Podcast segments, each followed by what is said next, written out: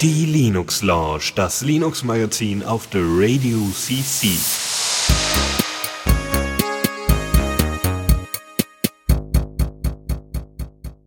Hallo und herzlich willkommen zur Linux Lounge, unserer Dezember-Ausgabe. Ich bin Dennis, bin aber nicht alleine da, denn ich habe auch noch den Michael mitgebracht. Einen wunderschönen guten Abend.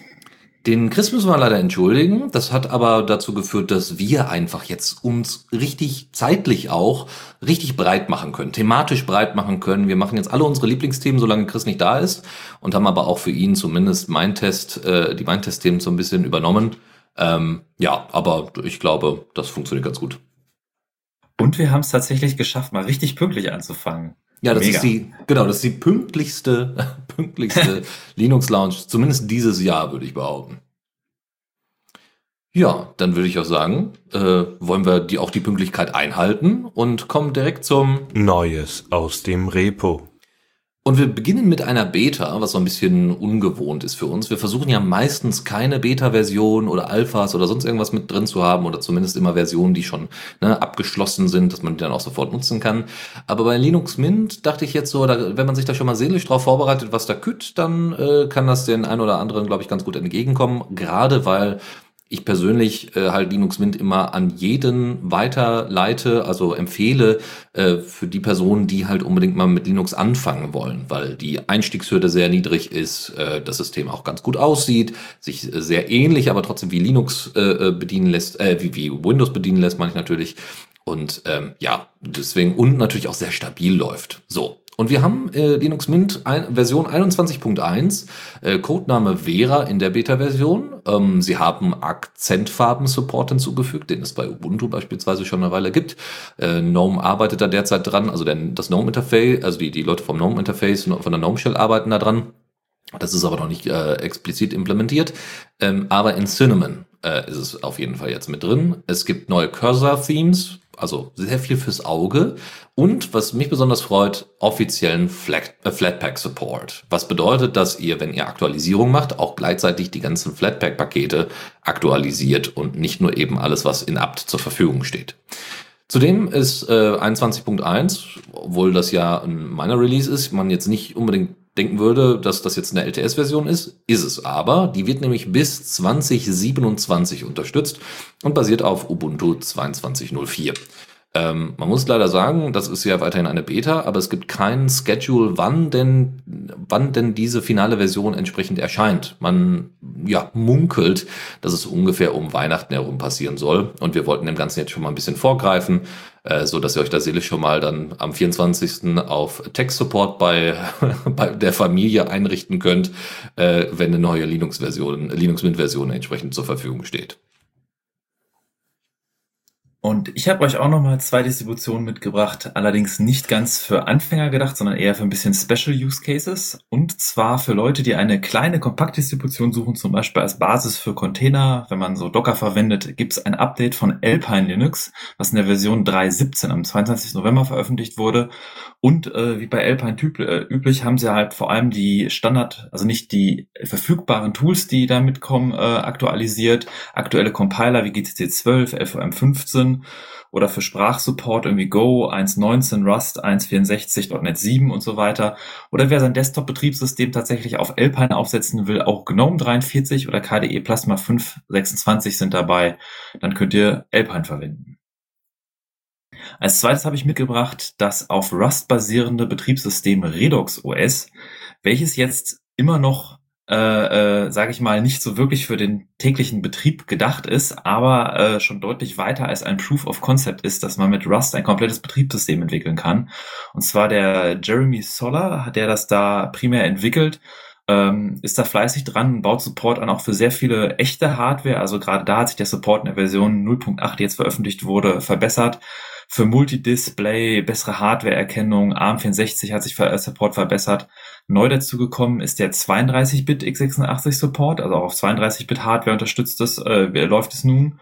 Und dass man mit demselben Image sowohl BIOS als auch EFI booten kann. Und ähm, es ist immer noch so, dass vielleicht die ein oder andere USB-Maus oder Trackpad auf dem Laptop nicht erkannt wird. Also wenn man das dann mal ausprobiert auf reale Hardware, kann man immer noch schnell an irgendwelche Dinge stoßen, wo man dann Probleme hat. Aber es gibt sehr viele Berichte von sehr vielen Leuten, die tatsächlich auf Notebooks verschiedenen Arten von Notebooks installiert haben und Redux OS als Alternative von komplett Kernel bis Userland, Shell bis Desktop-Umgebung in Rust geschrieben, mal ein Betriebssystem in Rust gebastelt haben. Nun kommen wir von Betriebssystemen ein bisschen zu Audio- und Videostack unter Linux. Da gibt's unser Lieblingstool, was wir das häufigeren hiervon sprechen, Pipewire.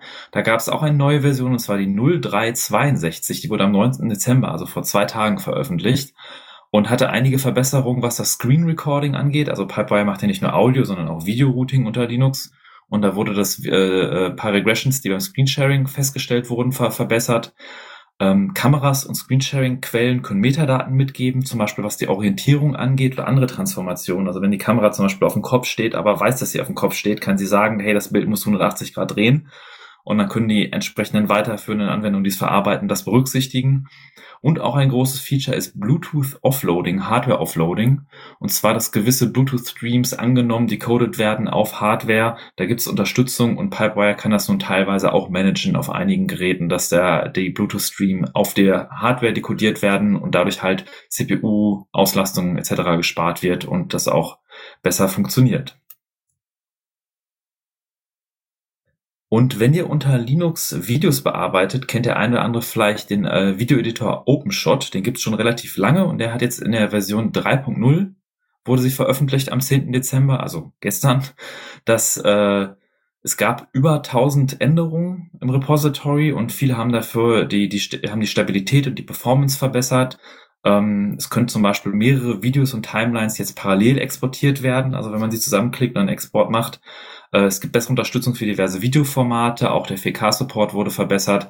Und wenn ihr schon mal mit, Open, äh, mit OpenShot Videos bearbeitet habt unter Linux, lohnt sich das 3.0 Update auf jeden Fall ähm, als, als etwas einfacher Videoeditor unter Linux.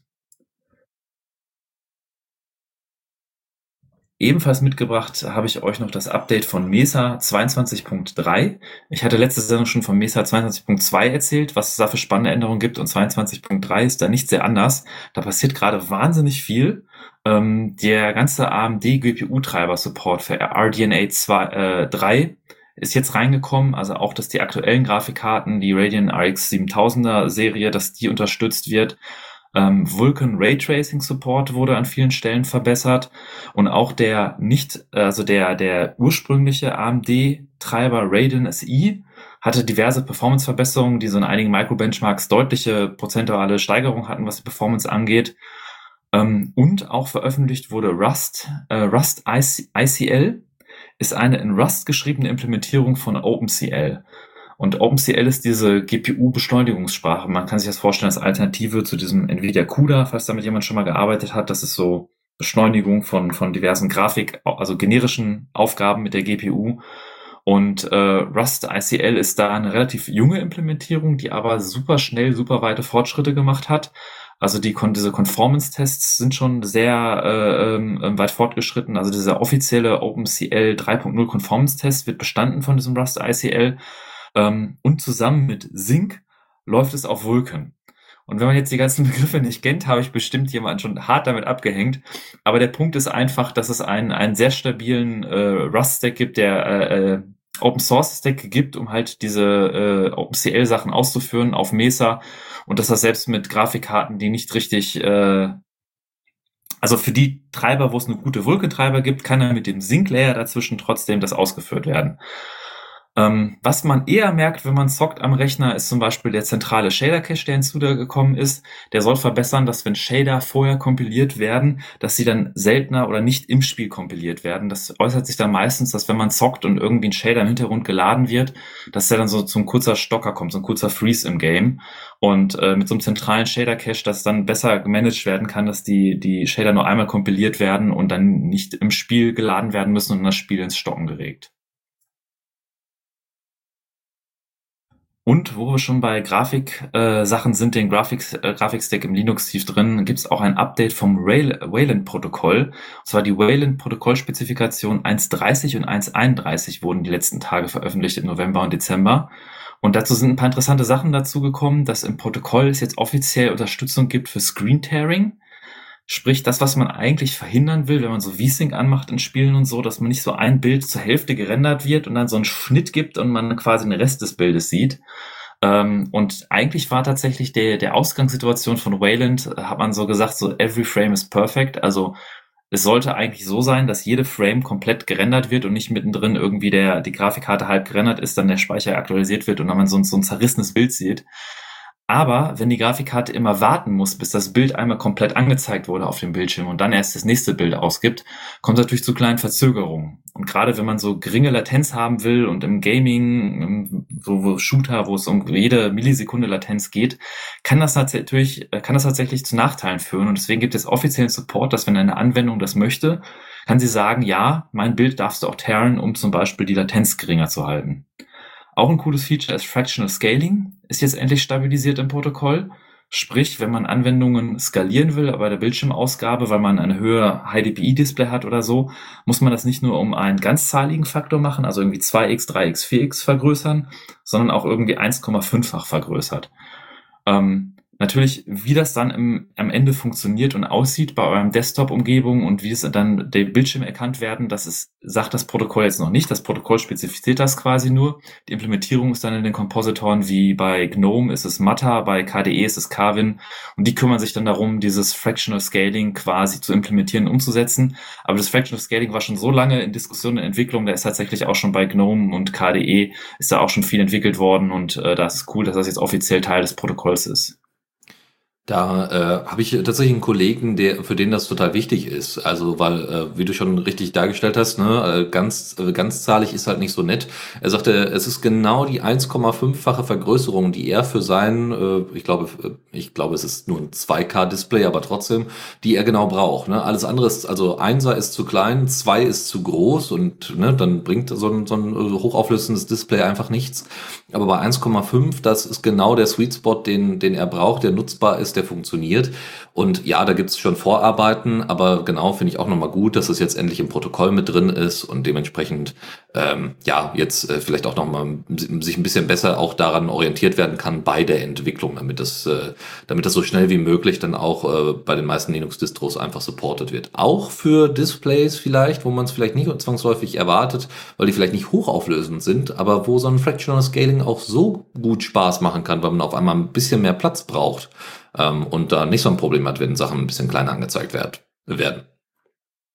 Das ist ja leider mit der ganzen Skalierung von Anwendungen auf Displays ein nicht triviales Problem in der Linux oder auch allgemein ein nicht triviales Problem, weil wenn man jetzt einfach sagt, okay, ich habe die Anwendung, ich habe so ein hochauflösendes Display, dass die Anwendungen zu klein sind, ich will die jetzt 1,5-fach größer, auch zweifach größer machen, ähm, zum Beispiel beim Textrendering hat man sich mittlerweile so ein paar kluge Sachen überlegt, wie Subpixel Hinting. Das ist eine Technik, wo man quasi einen Teil der Pixel, die neben dem also Strichen vom Text liegen, irgendwie nur, nur den Rot-, Grün- oder Blau-Kanal anmacht, weil der, der Subpixel so nah am Text liegt. Das sieht dann fürs menschliche Auge aus, nicht als würde es irgendwie rot leuchten, sondern mehr so, als würde der Text an der Stelle weicher und runder sein. Funktioniert super gut, wenn man genau ein Pixel darauf mappt. Wenn man diesen Pixel aber streckt auf zwei Pixel oder 1,5 Pixel, sieht das aus wie Matsche und der Text wird halt blurry und unlesbar. Und natürlich kann man sagen, die Anwendung, hey, liebe Anwendung, render dein Text halt 1,5 mal so groß. Aber dann muss sie halt auch, wenn sie Bilder hat und muss sie dann irgendwie, wenn dann hier in einem Programmcode steht, das Bild fängt ab 100 Pixel vom linken Rad an, müsste es ab 150 Pixel anfangen. Das heißt, es muss irgendwo durch den kompletten Stack von der Anwendungsoberfläche, Bildrendering, Textrendering, muss irgendwie verstehen, was es da irgendwie für, für Faktoren gibt. Und äh, das war halt ein wüstes Durcheinander und dann hatten einige Anwendungen einfach stumpf gar nicht skaliert. Andere Anwendungen wurden dann einfach nur hochgeblasen, also vom, vom Comp äh, Compositor, dass dann halt so blurry hochgezogen wurde, die, die Pixel. Und ähm, wenn es jetzt so ein Teil im Protokoll gibt, kann man hoffen, dass das dann mehr Anwendungen oder die Frameworks auch alle so integriert haben, dass dann überall, wo es sinnvoll möglich ist, den Text einfach höher auf, also in einer, in einer höheren Größe zu rendern, dass man dann weiterhin scharfen Text hat und vernünftig skalierte GUIs, ohne dass das matschig wird. Okay, und wo wir schon bei Wayland sind, habe ich auch noch als nächstes Thema ein Update äh, für das für die kommende Version von SDL Simple Direct Media Layer. Äh, ich hoffe, dass das jetzt die richtige Abkürzung ist. Ähm, und zwar gab es schon Anfang des Jahres den Versuch, in diesem Grafik-Framework, auf denen auch viele Open-Source-Spiele basieren oder einige andere Sachen, die ihre Grafikausgabe und auch Audio und Ausgabe und Inputs machen über SDL, äh, gab es den Versuch, per Default Wayland zu wählen, wenn man sieht, dass eine Ausgabe über einen Wayland-Renderer oder einen X11-Renderer möglich ist, hat aber festgestellt am Anfang des Jahres, dass das noch zu einigen Problemen führt, unter anderem auch bei den Tool, Tooling rundherum um Wayland, also LibWayland, LibDecor und so bei verschiedenen Kompositoren, die verschiedene Funktionen wie irgendwie Dekorationen ums Fenster und so machen und hat dann gesagt, das führt bei Nutzern eher zu Frust und hat man eher gesagt, nee, das aktivieren wir noch nicht. Und unter anderem interessant war auch der Nvidia-Treiber aufgelistet, da in dieser Auflistung an Sachen, die einem Kopfschmerzen bereitet haben, was der Support angeht. Ähm, es ist aber gerade in Entwicklung die Version SDL 3, das neue Major Release von SDL. Und äh, da hat man sich jetzt entschieden, wieder den Wayland Support, das Default, also Wayland Support ist drin, aber das Default Wayland gewählt wird, wenn Wayland und X11 möglich ist, ähm, wieder zu aktivieren, dass mit der nächsten SDL-Version dann SDL-basierende Spiele und Anwendungen halt per Default Wayland verwenden, worauf ich mich freue. Und kommen wir zu Desktop-Applikationen. Eine davon ist der Tor-Browser in der Version 12, der erschienen ist. Ähm, dazu kommt also als neues Feature in Anführungszeichen kommt der Multi-Local Support. Ähm, ihr musstet in der Vergangenheit immer einzelne Tor-Browser herunterladen in den unterschiedlichen Versionen. Äh, also na, ähm, anhand der, der Locals, also in Deutsch, in Englisch und so weiter und so fort. Das ist jetzt nicht mehr notwendig. Das könnt ihr also direkt im, im Tor-Browser in einer gemeinsamen Version direkt auswählen. Die Standard, ähm, Standardsprache ist natürlich Englisch. Ansonsten für Android-Nutzer ist im Tor, im Tor Browser 12 auch nochmal einiges hinzugekommen. Äh, der HTTPS-Only-Mode ist bei Default angestellt, sowieso, aber äh, hat jetzt für besseren Schutz ähm, gegen SSL-Stripping-Attacks, wie es hier heißt, ähm, eine bessere Protection eingebaut ähm, und es gibt noch mal ein paar neue Optionen, was irgendwie Privacy und Security angeht. Ähm, und es wird nämlich auch noch äh, die Priorisierung von äh, Onion-Sites äh, entsprechend fokussiert. Ne? Also das heißt, selbst wenn ihr ganz normale Webseiten ansteuert, äh, dass äh, dann automatisch die Onion-Adresse dann aufgerufen wird, die ja noch mal ein paar mehr Sicherheit, also noch mal ein bisschen mehr Sicherheit bietet, als wenn ihr jetzt im Clear Web unterwegs seid. Ich finde, beim, beim Tor-Browser muss man auch nochmal erwähnen, dass der Tor-Browser jetzt nicht nur ist dazu, wenn ihr jetzt äh, äh, irgendwie mal was anonym ansurfen wollt, sondern der Tor-Browser auch durch die ganzen Funktionalitäten, wie jetzt zum Beispiel, dass die Onion-Adressen direkt aufgerufen werden, heißt, es geht halt durchs Tor-Netzwerk an die Zielseite und nicht erst über irgendein so Exit-Proxy. Ähm, das sind halt auch verschiedene Sicherheitsfeatures, die, die ihr dadurch gewinnt. Und es ist durchaus sinnvoll, den Tor-Browser auch halt als Daily Driver als Browser zu verwenden und ähm, das kann ich nur unterstützen. Ähm, was mich interessiert, wir hatten das vor ein paar Sendungen, da wurde mal gesagt, dass die jetzt auch Teile von der Tor-Kern in Rust noch implementieren. Das Projekt hieß irgendwie Arty. Und mich würde mal an unsere Zuhörer äh, interessieren, vielleicht habt ihr ja schon mal Erfahrung damit gesammelt mit dem Projekt Arty und äh, schreibt doch mal ruhig an uns oder schreibt uns im Chat, ähm, was für Erfahrungen ihr damit gemacht habt. Das würde mich mal persönlich interessieren und auch welche Erfahrungen ihr mit dem Tor-Browser gemacht habt und wofür ihr den so verwendet. Und eine weitere Desktop-Anwendung, die ich euch noch mitbringen will, von der es ein Update gab, äh, ist VLC in der Version 3.018. Die letzte Version ist im April schon, ist das her, als 3.017 rauskam. Und 318 hat ein paar kleine, schöne Quality of Life Improvements, wie das, das Adaptive Streaming verbessert wurde. Das heißt, dass wenn Streams mit unterschiedlicher Qualität ankommen, wie er dann wieder dafür sorgt, dass der wieder aufgenommen wird und äh, äh, quasi die, die, die Qualität sich anpasst an die Datenrate. Äh, die einige Codecs wurden natürlich aktualisiert. Jeder weiß, dass der VLC-Player seine der Player ist, der meistens irgendwie alle Videoformate frisst, weil die halt ihre Codecs selbst implementieren und das auch ziemlich gut. Ähm, da wurden auch einige äh, Codecs die Grafikkarten, die GPU-Beschleunigung verbessert auf alten Grafikkarten. Das heißt, alte Grafikkarten, die nicht direkt die modernen APIs zur Videobeschleunigung haben, können doch zum Teil genutzt werden, um ein paar mehr Codecs zu beschleunigen, was ganz nett ist. Und halt der übliche Haufen an Bugfixes. Und nun kommen wir zu einem Projekt aus dem Embedded-Bereich. Und zwar, wenn ihr einige so Singleboard-Computer bootet oder im ARM-Bereich oder in sehr vielen Bereichen, da ist vorne dran, dass das, was quasi den Bootloader Grub ersetzt oder so auf dieser, in dieser Embedded-Welt heißt U-Boot. Das ist tatsächlich enorm verbreitet. Man kriegt es natürlich nicht mit, weil das ist früh am Boot. Das interessiert einem normalerweise nicht im Betriebs, äh, im Laufe des Betriebs. Aber U-Boot ist sehr stark verbreitet und hat jetzt in der, in der kommenden Version ein äh, sehr cooles neues Feature aufgenommen, was schon seit über fünf Jahren in Arbeit war. Und zwar kann es jetzt über HTTP booten. Es ist TCP, HTTP Support dazu gekommen. Ähm, vorher ging schon NFS und TFTP, aber man kann jetzt halt auch seine Kernel Images und System Images über HTTP ziehen. Leider noch kein HTTPS Support. TLS Support da wird dran gearbeitet, aber das macht halt auch ähm, die Möglichkeit, so Embedded Geräte und so Single Board Computer und ARM PCs deutlich flexibler, woher man dann Sachen booten kann, wenn es da auch HTTP Support gibt. Und kommen wir mal zu Android-Geräten, Mobilgeräten. Da gibt's einen sehr schönen äh, Mastodon-Client, der beliebt ist, der heißt Tusky. Und Tusky ist vor kurzem in der Version 20 veröffentlicht worden. Ähm, es wurden einige neue Features von Android 13 unterstützt und es wurde halt verbessert. Dabei ist auch die minimale Android-Version auf 6 erhöht worden. Ähm, es gibt auch noch so ein paar Convenience-Features, wie das beim Composen eines Posts, also beim Schreiben eines Posts, kann man die Sprache setzen, für den der Post dann quasi veröffentlicht wird. Man kann halt so Metadaten an die Post drankommen, äh, machen. Man kann auch zum Beispiel bei Mastodon sagen, ob ein Post ähm, äh, sensitive Content enthält. Ich weiß nicht, wie man es am besten übersetzt. Also halt potenziell erotische Inhalte oder andere Sa Sachen, die man quasi äh, nicht, dass die bei anderen in der Timeline sofort auftauchen, sondern die tauchen dann nur geblurrt auf. Man kann dann sagen, hier, ja, möchte ich sehen oder möchte ich nicht sehen. Und diesen Support äh, ist jetzt auch für die äh, Medientab-Seite im Profil eines Nutzers eingebaut worden, dass wenn der da Medienbilder hat, die als sensitive markiert sind, dass sie dann im Media-Browser zuerst geblurrt auftauchen.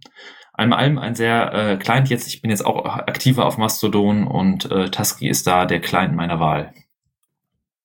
Genau, ich ergänze da nur, dass äh, es bei mir Fatty Lab ist, äh, die äh, auch immens voranschreiten mit der Entwicklung. Da haben wir jetzt keine einzelnen Versionen rausgekramt für, für Neues aus dem Repo, aber da kann ich auf jeden Fall empfehlen, deren Mastodon-Account mal zu folgen, weil die auch viele News immer wieder über die ähm, über die Beta-Version entsprechend rauswerfen.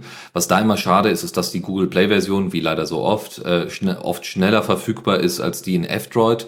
Ähm, aber wer da mal ein bisschen rumprobieren möchte, und das ist tatsächlich unter Android auf jeden Fall meine Empfehlung zwischen Tusky und Fedilab einfach mal so ein bisschen auszuprobieren, was da einem am ehesten liegt. Ähm, worauf ich mich besonders freue in Fedilab, äh, was Tusky glaube ich noch nicht so auf dem, auf dem Schirm hat, ist äh, tatsächlich äh, Moderationsmöglichkeiten, ähm, weil äh, wenn ihr dann irgendwie Admin beziehungsweise Moderator, Moderatorin seid äh, in einer, auf einer Instanz, dann ist das manchmal ganz hilfreich, das direkt am Handy machen zu können und zwar nicht über den Browser, sondern dann direkt in der App. Und bin ich mal gespannt, wie gut diese einzelnen Features dann tatsächlich implementiert werden, weil besser als so, wie das Interface im Moment ist, äh, wenn man auf dem Desktop beispielsweise unterwegs ist, um irgendwie Sachen äh, einzuordnen oder sowas, also ne, zu blocken oder was auch immer, und zwar für die gesamte Instanz, ähm, als so wie es jetzt im Moment ist. Also besser als das kann man es auf jeden Fall machen, muss man ganz klar sagen. Und da ist auf jeden Fall eine Chance für, für die Mastodon-Apps voranzugehen. Ich weiß auch, dass es bei iOS da Bewegungen gibt, aber das interessiert uns ja nicht so sehr, weil die meistens nicht Open Source sind. Dann stelle ich äh, mal etwas auch für mich komplett fachfremdes vor, aber ich fand das so spannend, weil ich ja in der, in der ganzen Softwareentwicklung und so weiter so, äh, nicht so tief drin äh, bin, dass ich das einfach mal äh, hier mit reinbringen wollte. Und zwar eine komplette Neuentwicklung, nämlich die, äh, die Software Flagdown äh, in der Version 0.1 Beta, auch wieder eine Beta-Version. Das ist ein sogenanntes Feature-Flag-System. Das ist sehr spannend.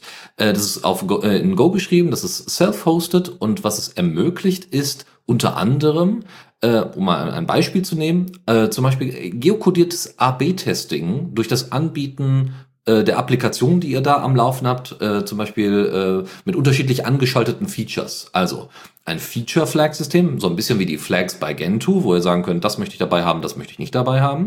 Äh, das bildet sich in einer Config-JSON entsprechend ab, die ihr an- und ausmachen könnt und wo ihr sagen könnt, Personen aus dem und dem Bereich kriegen das und das Feature angezeigt und Personen aus dem und dem Bereich, ja, also die eine bestimmte also die bestimmte Voraussetzungen erfüllen so ungefähr, ja, zum Beispiel eben, sie äh, haben, machen eine Anfrage aus einem bestimmten Land, dann könnt ihr damit eben AB-Testing äh, durchführen. Und das finde ich ziemlich spannend, ähm, wohlgemerkt in der in der Version von, also es gibt da einen kommerziellen Anbieter von, also wo gemerkt, der nicht diese Software verwendet, sondern der quasi als Vorbild gilt für dieses Feature Flag System. Das, äh, die, der Anbieter nennt sich ConfigCat und ist wie gesagt nicht Open Source und so weiter. Der macht das dann auch über äh, CDNs und so weiter und so fort. Aber es ist hochspannend, weil äh, man vielleicht damit auch in der eigenen Entwicklung, also wenn man ja auch in der Open Source Entwicklung äh, mit so einem Tool, wenn es dann entsprechend auch weitergebaut worden ist, ähm, sehr schön dann mal ausprobieren kann, welche Features kommen denn wirklich gut äh, gut an bei den NutzerInnen. Also gerade wenn ich mir so Mastodon oder andere, ähm, vor allem an User gerichtete, äh, also an, an normale User, sagen wir mal, jetzt nicht irgendwie an Entwickler oder sowas gerichtete äh, ähm, Applikationen oder sowas äh, oder an Webportale oder sowas äh, vorstelle, dann ist das, glaube ich, eine ganz sinnvolle Geschichte. Das ist etwas, das kennt man, glaube ich, in der Discord-Welt zum Beispiel als per Experiments äh, oder auch Mozilla hat so, so, dass die bei einigen, äh, du kannst, glaube ich, angeben, ob du mitmachen willst bei diesen Experiments. Ähm, ist so ein bisschen die aus der Notwendigkeit auch entstanden, dass man, wenn man Betas veröffentlicht von neuen Funktionen, die nur von einem sehr eingeschränkten Personenkreis überhaupt getestet werden. Und wenn man dann quasi sagen kann, hey, ein, ein paar Leute aus dieser Region oder mit diesen Eigenschaften, die sollen das neue Feature schon mal kriegen, die kriegen dann diesen Flag gesetzt und dann kann man das Feedback in der Runde klein einsammeln, bevor man es dann auf, auf alle Leute herauslässt. Ist eigentlich äh, äh, coole Art, neue Features zu testen bei Software. Ähm, ja. Ich habe noch zuletzt, um die Kategorie zuzumachen, mitgebracht äh, ein Update von ClamAV. Und ClamAV ist das Projekt, was es tatsächlich schon seit über 20 Jahren gibt. Also es wurde 2001 veröffentlicht, ist ein Virenscanner, ein Open Source Virenscanner. Ähm, wurde dann 2007 von Sourcefire an Sourcefire verkauft. Irgendwie wurde es von zwei Leuten entwickelt und dann das Sourcefire wurde 2013 von Cisco übernommen. Und Cisco maintaint das jetzt weiter als Open Source Projekt und ähm, die Veröffentlichung der Version 1.0 ist tatsächlich jetzt, vorher war es irgendwie 0.100 irgendwas und das klingt jetzt nach einem großen Update, sind tatsächlich aber eher nur kleine Änderungen, Bugfixes, ähm, zum Beispiel die Container-Files, also für, für Docker-Container oder so, wurden ein eigenes Repo verschoben. Aber es ist mehr so ein Versprechen der Entwickler, jetzt auch eine LTS-Version zu haben, die mindestens drei Jahre supported wird und das ist schön, dass man mal als Open Source Projekt aus dieser Null Space an Versionsnummern rausgekommen ist und eine Version 1.0 veröffentlicht hat. Damit wollen wir auch mal ClamAV gratulieren und damit sind wir aber auch durch durch die Kategorie. Newsflash. Und kommen direkt zu einer neuen, einem neuen Dist Distro-Spin. Also bei Fedora heißt es Spin. Also einem neuen Flavor, einer neuen Unterversion, einer neuen, äh, neuen ISO, die jetzt zur Verfügung steht. Nämlich, also beziehungsweise noch nicht zur Verfügung steht, die aber jetzt entschieden worden ist. Und zwar Fedora Mobility.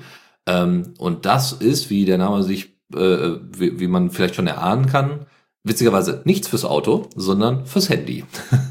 also eher mobile wäre sinnvoll gewesen. Aber gut, ähm, die Fedora Engineering and Steering Committee, FESCO heißt sie abgekürzt, also das ist ein eigenes Komitee, was entsprechend entscheidet, welche Features in welcher Form denn reinkommen. Also nicht bei allen Features, aber bei vielen Sachen und in welche Richtung es mit Fedora technisch denn geht.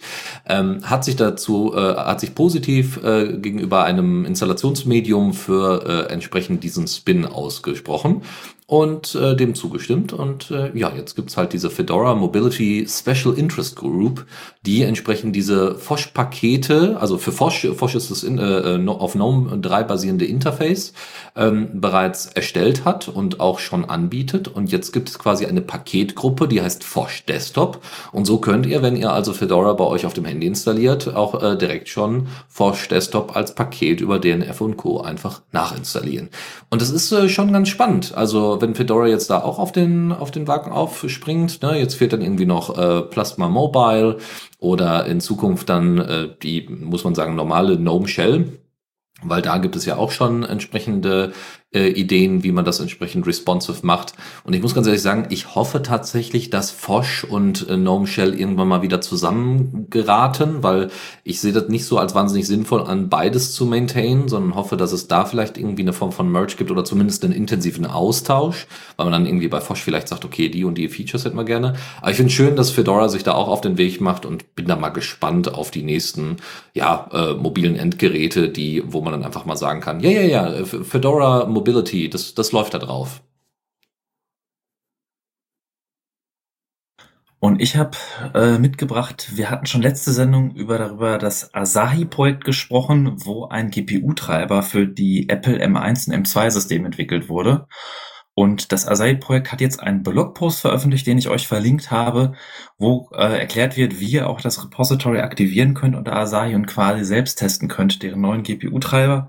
Der unterstützt OpenGL 2.1 und OpenGL ES 2.0 und der ist immer noch Work in Progress, also es kann immer noch zu Bugs kommen, aber es äh, funktioniert schon erstaunlich viel. Also die Desktops können stabil genutzt werden, einige Spiele gibt's da, werden da gezeigt, die laufen.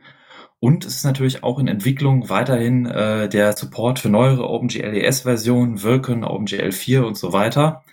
Und das Ganze wird quasi primär, also nicht primär von vielen Leuten vorangetrieben, aber primär entwickeln da die Alyssa Rosenzweig, äh, Asahi Lina, Dougal Johnson und Ella Stanforth, ich hoffe, dass ich die Namen richtig ausgesprochen habe, ähm, entwickeln da den Treiber und äh, machen das in Rust und schreiben auch im Blogpost, dass viele dieser Erfahrungen, die sie dabei gemacht haben, deutlich schwerer gewesen wären, zum Beispiel in anderen Sprachen, weil dieser GPU-Treiber, dieser Stack unter Apple, doch ziemlich anders funktioniert als andere Grafikkartentreiber da wird unglaublich viel in der äh, Firmware, also in dem Embedded Firmware erledigt und gemacht.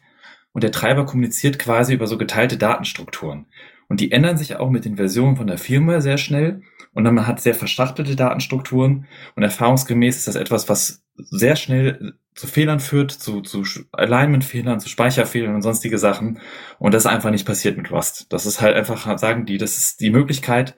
Also man muss immer sagen, das ist jetzt keine zwei Jahre alt das ganze, ganze Unterfangen und äh, schon soweit einen Treiber zu haben für diese wirklich neue Architektur, der sehr gut funktioniert, ist sehr beeindruckend. Und wenn ihr das ausprobieren wollt, den Blogpost habe ich euch verlinkt. Nochmal was äh, Positives äh, zusätzlich, nämlich äh, es wird ein, äh, eine Entwicklungsumgebung oder eine IDE entsprechend Open Source, die nennt sich Active State Komodo oder hieß bis vor kurzem noch so. Äh, ähm, Komodo wird jetzt Open Komodo und ähm, Active State wird daran nicht mehr weiterentwickeln, was ein bisschen schade ist. Aber das, also sagen wir mal so, äh, ich habe ich hab das, glaube ich, irgendwann mal pro, äh, tatsächlich mal getestet. Also ich hatte äh, Komodo, habe ich, glaube ich, mal gesehen oder so. Ist also auch schon eine Weile lang her. Und es ist ganz spannend, woran das liegt. Mozilla hat nämlich ja äh, 2016 das äh, XUL und XUL Runner Framework komplett platt gemacht ähm, und nicht mehr supportet, weil sie dann auf Web Extensions gewandert sind. Das war ja dann auch für Thunderbird eine, nennen wir es mal, Herausforderung, äh, was die Add-ons und so weiter angeht. Und äh, Komodo hat dann gesagt, na ja, also bis wir das alles umgebaut haben und so weiter, wir haben zwar eine aktive Community und so, aber das, das kriegen wir nicht gebacken. Also haben sie, muss man sagen, ist es fast schon wieder nicht so ein, so ein Positivbeispiel für Open Sourcing, sondern man sagt einfach, wir sind überfordert, wir machen da nichts mehr dran. Ja, ja, ja, wir wissen, ihr seid da total aktiv, ja, könnt ihr ja gerne dann selber entwickeln. Guten Tag. Muss man leider so sagen. Ähm, tatsächlich äh, ist Komodo auch immer noch basierend auf einer relativ alten Version von Mozilla, die halt XUL noch supportet. Und das ist natürlich auch ein Sicherheitsproblem. Ähm, ja, also da gibt's dann auch natürlich dann irgendwann mal Probleme mit dem äh, mit macOS tatsächlich interessanterweise und dem OS X SDK und es ist einfach viel zu viel Aufwand für die, was ich ja erstmal verstehen kann so. Aber auch das hätte man irgendwie ein bisschen besser machen können. Ähm, ja, außerdem wurde gesagt, naja, es gibt inzwischen auch unglaublich viele Free Code Editors, die sehr, sehr gut funktionieren und wo Komodo dann nicht zwangsläufig mehr notwendig ist. Sie haben aber gesagt, ne, sie finden die Community ganz toll und so weiter und so fort. War dann aber, also, das haben sie dahingeschrieben und sagten dann so, na ja, also mindestens ein Jahr werden wir jetzt die Foren dann weiter betreuen, wo ich so sagte, so mindestens ein Jahr, nachdem ihr das jetzt gerade so, vor allem kurz vor Weihnachten auch noch mal released habt und hier so, ja, ja, hier ist Open Source, viel Spaß, sondern guckt ihr mal, ist dann doch ein bisschen halbherzig, finde ich. Ja, aber das ist ja nun mal einfach so, wenn man sich auf Unternehmen da diesbezüglich ähm, ja zu sehr konzentriert. Also, ne, ich meine, schön, dass es überhaupt Open Source haben, wunderbar, alles toll, aber trotzdem ist es mal wieder so klar, dass äh, meistens, also dann immer nur Open Source wird, wird wenn äh, es entweder größere Probleme gibt, dass man es nicht mehr weiter betreiben kann, oder dass es so einen hohen Nutzen für das Unternehmen selber hat, dass da noch andere dran mitwirken, ähm, dass äh, ja also ne, ist mehr als nachvollziehbar, ja, aber das, deswegen, ich will nur darauf hinaus, am Ende, dass äh, Unternehmen auch in der Open Source Welt nicht zwangsläufig unsere Freunde sind, sondern am Ende eine sehr äh, gut ausgestattete und auch am besten sogar unabhängige Community, die das entsprechend mit organisiert. Aber unter dem Mozilla-Hut gibt es auch viele verschiedene Projekte und ein Projekt, äh, was ich, äh, wo ich eigentlich sehr positiv äh, gestimmt bin, ist Thunderbird, was ich sehr lange schon nutze. Und äh, die Leute unter dem Thunderbird, Thunderbird äh, äh, Teil haben veröffentlicht eine Seite, einen kleinen Aufruf dazu, doch zu helfen, dem Vogel quasi am Leben zu helfen, dass der auch im 2013 wächst und gedeiht und besser wird und äh, wie wir schon in einer der vorherigen Linux-Launches mal angekündigt haben, haben sich da neue Entwickler zusammengetan, die tatsächlich auch wieder aktiv die Entwicklung aufgenommen haben. Also nicht nur kleinere Security-Fixes, sondern wirklich aktiv die GUI weiterentwickeln. Es gibt da ein, äh, ein kommendes Update, das heißt Supernova Design, welches quasi die Kalenderansicht integriert und eine, diese ganzen GUI einen sehr modernen Refresh gibt. Und äh, sie haben sich ja auch mit Canine Mail zusammengetan, hatten auch in einer der vorherigen Sendungen, dass das quasi gerebrandet wird und veröffentlicht wird als Android, als mobile Version von Thunderbird für, für Android. Und äh, ich finde das sehr spannend, ich finde das unterstützenswert und die haben halt zu einer Spendenkampagne aufgerufen und äh, es würde sicherlich, äh, glaube ich, dem, also so viele Leute nutzen heutzutage nur noch Webmail, was dann aber komplett abhängig ist von den großen Webmail-Anbietern. Und ich finde es wichtig, dass wir weiterhin gute externe Mail-Clients haben, die diese Mail-Protokolle sprechen und nutzen. Und da ist Thunderbird der Mail-Client meiner Wahl. Deswegen kann ich das nur unterstreichen. Unterstützt Thunderbird und äh, die Spendenkampagne habe ich euch in den Shownotes verlinkt. Kommen wir zu einem etwas schöneren, äh, nicht schöneren, weniger schönen Thema. Und zwar gab es einen großen Datenskandal, einen Security-Skandal bei der Enker-Tochter Yufi.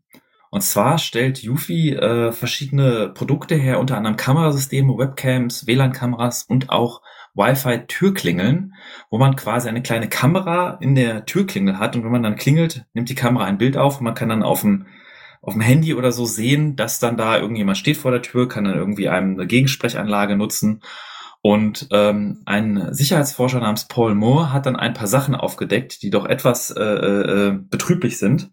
Also Yuffie ist nicht das erste Mal aufgefallen, die sind schon vor einem Jahr durch einen Datenskandal aufgefallen, wo plötzlich Videobilder von anderen Leuten auf deren Account aufgetaucht ist und die irgendwie auf Videoaufnahmen von anderen Leuten zugreifen konnten.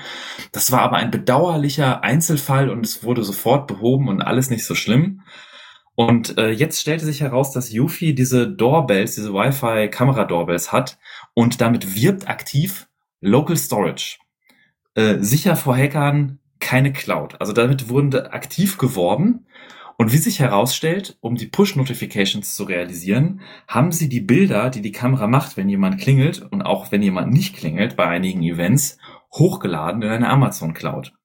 Und dann begründet mit der Aussage von wegen, wir müssen es ja in den Push-Notification irgendwie darstellen können, wurden die Daten dann doch in die Cloud ge äh, geladen.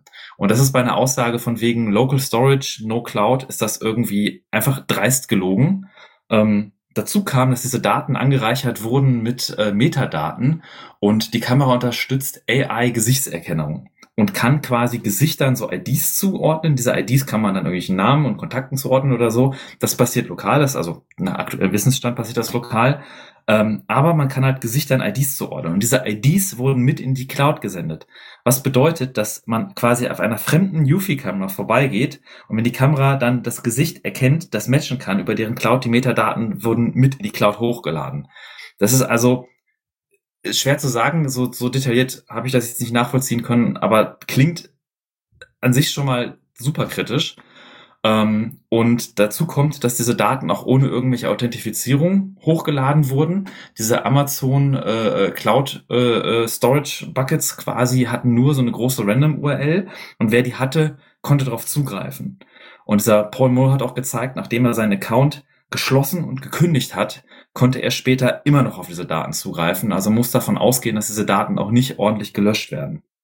Jetzt gibt es paar Diskussionen, wo Leute irgendwie sagen, so ja, so eine random URL ist ja quasi dein Authentifizierungskey und deswegen ist das kein Problem, dass da keine Authentifizierung gibt. Und ja, auch nach DSGVO müssen die Daten nicht sofort gelöscht werden, sondern es gibt ein bisschen Zeit, es muss ja technisch implementiert werden, dass sie nach einer Zeit gelöscht werden. Aber ich finde all diese Diskussionen einfach nur vollkommen am Thema vorbei, weil wenn ein Anbieter damit wirbt, mit Local Storage und No Cloud und mich dann einfach so verarscht und die Daten in die Cloud lädt und dann auch einfach das alles versucht öffentlich unter den Teppich zu kehren, das ist einfach so anti-Consumer, das ist einfach so scheiße, dass ich tatsächlich auch, ich hatte bis jetzt keine Yuffie-Produkte, aber ich hatte zum Beispiel Ankernetzteile und ich habe auch gesagt, zum Black Friday hatte ich mir ein paar Ankernetzteile geholt, habe ich wieder zurückgesendet. Ich will so eine Firma nicht unterstützen. Wenn die die Kunden derart verarscht und belügt, das ist für mich egal, ob der, ob die Random URL ein, eine Authentifizierungsmechanismus darstellt oder nicht und meiner Meinung nach tut es das nicht. Äh, es ist einfach so anti-Consumer, es ist einfach wieder dieser Fakt, dass man einer Firma nicht trauen kann, wenn sie sagt, ja, wir sind hier äh, nicht Cloud oder so das ist IoT-Bereich, ist security-technisch sowieso schon so eine riesige Katastrophe, wie wir alle diese Geräte in unserem Leben in allen möglichen Ecken verdrahten und dass ich eine Kamera in der Fresse habe, wenn ich bei meinem Kollegen an der Tür klingel. Und äh, dass dann solche Datenskandale passieren, ist für mich einfach inakzeptabel und deswegen äh, ist das auch für mich ein Riesenskandal, dass bei Yuffie das vorgekommen ist. Und das ist jetzt ja ein Beispiel von, also ne, das ist ja schon genau ziemlich dreist, damit zu werben und dann am Ende genau das alles nicht zu tun, muss man ja ganz ehrlich sagen. Ähm, jetzt muss man sich noch vorstellen, wie dann die Auswirkungen sein könnten bei solchen Anbietern wie Ring und so weiter, die Amazon auch noch gehören. Ja, also welche Daten da alle mitgeliefert werden können und so weiter und so fort. Ich glaube, gab's also ich meine, ist ja mehr als nachvollziehbar, wenn äh, durch Ring ja dann auch gleichzeitig die Überprüfung der Amazon-Mitarbeiter äh, äh, ja dann gleichzeitig stattfindet. Ja? Also ich meine, die werden ja sowieso den ganzen Tag da rumgetrackt und so weiter. Also das ist schon schon harter Tobak äh, und das ist quasi nur das, was jetzt gerade nochmal auffällt. Aber ähm, es gibt dann Leute, die einfach auch, ohne dass sie, also ne, ohne dieses Bewusstsein überhaupt, was denn alles möglich ist mit diesen Informationen, ähm, und das eben nicht nur auf dem Smartphone, sondern einfach an der eigenen Haustür, äh, was das am Ende dann bedeuten kann für diese ganzen äh, Informationen, äh, die dann einfach ab, nennen wir es mal, abhanden kommen und genutzt werden.